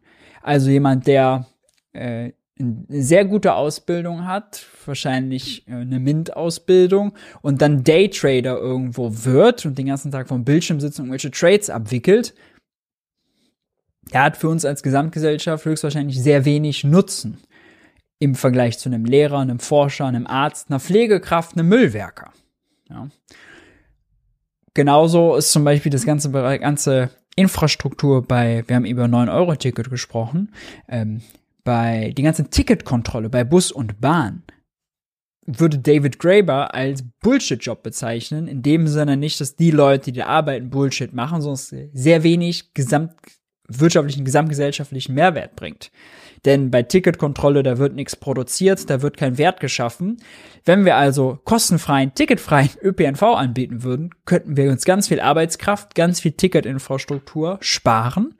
Das Bahnfahren, Busfahren wäre flexibler, man wird nicht nervig kontrolliert, man muss sich eine schlecht programmierte App bedienen, man ähm, muss nicht mal an ranzigen Ticketautomaten äh, irgendwelche Tickets kaufen und die Ressourcen, die da frei werden, können wir ja viel besser woanders einsetzen. Service-Mitarbeiter für mehr Komfort, äh, mehr Busfahrer, mehr Handwerker, Ingenieure im Verkehrsbereich und, und, und. Oder man denkt nur an die ganzen Rechtsfälle, die mit den Bußgeldern zusammenhängen. Ja, die Rechtsanwälte, das ganze Papier, der ganze Schreiben, die Gerichte, die Anwälte äh, und, und, und, die damit belästigt werden. Teilweise kommt es ja bei Bußgeldverstößen auch zu äh, Haftstrafen kann ich auch die äh, ZDF-Magazin Royal-Folge mit Jan Böhmermann zu empfehlen, ähm, der das äh, mal beleuchtet hat, das Thema. All das könnte man sich sparen. Und das ist gute Politik, ja, reale Ressourcen freizusetzen, um die bestmöglich dann einzusetzen, im Sinne der Gesamt, gesamten Gesellschaft, Gesamtwirtschaft. Kann Christian Lindner als Finanzminister alle Investitionen blockieren oder gibt es da einen Weg dran vorbei, dass er Geld locker machen muss? Ist einfach Aushandlungssache in der Koalition. Äh, die Grünen haben ja, also wenn es hart auf hart kommt, Habeck will unbedingt mehr machen und Lindner sagt, er blockiert, dann kann man so eine Koalition natürlich auch auflösen. Neuwahlen würde wahrscheinlich bei den Grünen ganz gut ziehen, bei Lindner eher weniger. Aber ist jetzt Ultima Ratio. Das heißt, alles ist erstmal Verhandlungssache. Wann schaffen wir mal eine 90-Minuten-Folge? Mein Tipp ist nie. war einfach wieder so viel los, Leute. Habt ihr doch gemerkt. Ich habe schon Sachen weggelassen. Ich habe schon die arme Steffi Lemke rausgekürzt. Ja, und ich hatte, ich hatte noch ein Interview, was ich eigentlich zeigen wollte. Naive Frage, unter welchen Umständen können Staatsschulden aus deiner Sicht problematisch werden? Äh, Staatsschulden sind dann problematisch, wenn sie in Fremdwährung sind, also ein Entwicklungsland, was in US-Dollar verschuldet ist, was US-Dollar braucht, um Energie zu importieren, zum Beispiel Öl oder Lebensmittel oder Medizin, Sachen, auf die es unbedingt angewiesen ist. Und ähm, dann sich in US-Dollar verschuldet, dann muss es diese Schulden bedienen, dem selber US-Dollar verdient, die wieder abträgt. Das kann problematisch werden. Das ist ein bisschen zu vergleichen mit Privatverschuldung. Ähm, für einen Staat in eigener Währung gilt das erstmal nicht. Neuverschuldung im Sinne von mehr ausgeben, als man einnimmt, wird dann problematisch, wenn die Wirtschaft eh schon überhitzt und ausgelastet ist, man also nachfrageseitige Inflation erzeugt. Und unabhängig von Staatsschulden, ja oder nein, gibt es einfach sinnvolle Ausgaben, ja oder nein. Ja. Also, wenn man jetzt Milliarden raushaut für äh, irgendwelche Panzer, dann ist es für unseren Wohlstand, für unseren, für unsere Gesellschaft sicherlich nicht so produktiv und sinnvoll, wie wenn man die Milliarden in erstklassigen ÖPNV stecken würde oder in mehr Lehrer und Pfleger zum Beispiel. Ja, also man muss immer ganz genau hinschauen. Staatsschulden, das ist vielleicht die Bottomline, sind kein Selbstzweck. Das, die Staatsbilanz ist an sich kein Selbstzweck, sondern muss immer auf die realwirtschaftlichen Ergebnisse gucken. Haben wir Vollbeschäftigung? Wie ist die Verteilung? Wie produktiv und innovativ ist unsere Wirtschaft? Wie hoch ist die Wirtschaftsleistung? Wie sind unsere Emissionsziele? Ganz wichtig. Äh, wie sind unsere sonstigen Klimaziele? Wie sieht's mit Biodiversität aus? Qualitative Ziele, nicht rein quantitative. So, ihr Lieben, ich sehe, ihr habt, ihr habt so viele, ihr habt zu viele Fragen. zu viele Fragen. Ähm, wo sollte das vielleicht nochmal, wo sollte sich der Staat finanziell raushalten? Nun ja, das ist eine politische Entscheidung letztlich, ja. Aber ich würde sagen, es gibt schon auch ökonomische Gründe, wo man sagt, wenn man das privat macht, mit Profitmotiv und Marktwirtschaft, ist es sinnvoll. Und es gibt Sachen, wo Profit und Marktwirtschaft nicht sinnvoll ist. Und wir haben schon beide Systeme, ja. Also, wenn man bei der Polizei anruft, wird man nicht nach der Kreditkartennummer gefragt. Ja, da wird nach öffentlicher Daseinsvorsorge, nach Bedarf verteilt. Andersrum, wenn wir über Restaurants nachdenken, über Friseure, dann ist das Prinzip Marktwirtschaft da sehr sinnvoll. Wenn mir jemand die Haare so schneidet, dass ich aussehe wie Harry Hirsch und äh, eine Plüm hab, die weiß nicht, kacke aussieht und ich bin da nie mit zufrieden und komme da nie mit klar, dann gehe ich da nicht mehr hin. Dann, wenn es bei anderen außen gehen die da auch nicht mehr hin, dann geht der Friseur pleite, weil er schlechte Leistung bringt. Dann gehen wir zu jemandem, der es vielleicht besser kann und so gibt es einen Mechanismus, dass es bessere Friseure gibt. Wenn ein Restaurant kein leckeres Essen serviert, dann ist es gut, dass es aus der marktwirtschaftlichen System, sagen wir mal, verschwindet und durch ein anderes ersetzt wird. Ja, das sind gute Prozesse. Da braucht es Wettbewerb für, da braucht es Preistransparenz, da braucht es Transparenz für, da braucht es äh, eine Ausgeglichenheit zwischen Nachfrager und Anbieter und und und, dann kann das gut funktionieren. In anderen Bereichen, wo es zum Beispiel natürliche Monopole gibt, also nur eine Schiene, die bewirtschaftet werden kann, nur ein Streckennetz, wo es keinen Wettbewerb gibt, da ist immer schwierig. Da ist immer schwierig. Ähm, das ist eigentlich was, wo man sagt, okay, das muss entweder sehr streng reguliert werden, staatlich oder sogar staatlich angeboten werden, weil da das Profitmotiv und marktwirtschaftliche Prinzipien nicht greifen. Und sonst ist es auch eine politische äh, Entscheidung. Will man viel Polizei oder nicht? Will man viel Lehrer und Pfleger oder nicht? Gut, ihr Lieben. 23.06 Uhr, zwei Stunden und vier Minuten. Junge Naiv Virtual Streaming. Ich danke euch, dass ihr dabei wart. Äh, mir hat's großen Spaß gemacht. Kommentiert gerne äh, unter dem Video, wenn ihr Vorschläge habt für nächste Woche. Äh, ich gucke mir das äh, immer gerne an. Gebt dem Video natürlich auch gerne ein Like, wenn es euch gefallen hat.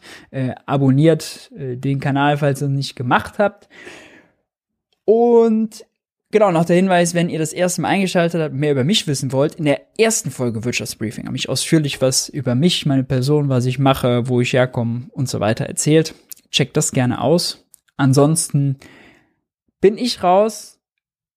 Hoffe, ihr haltet die Ohren steif und wir sehen uns nächste Woche um 9 Uhr wieder beim Jung und Naiv Wirtschaftsbriefing.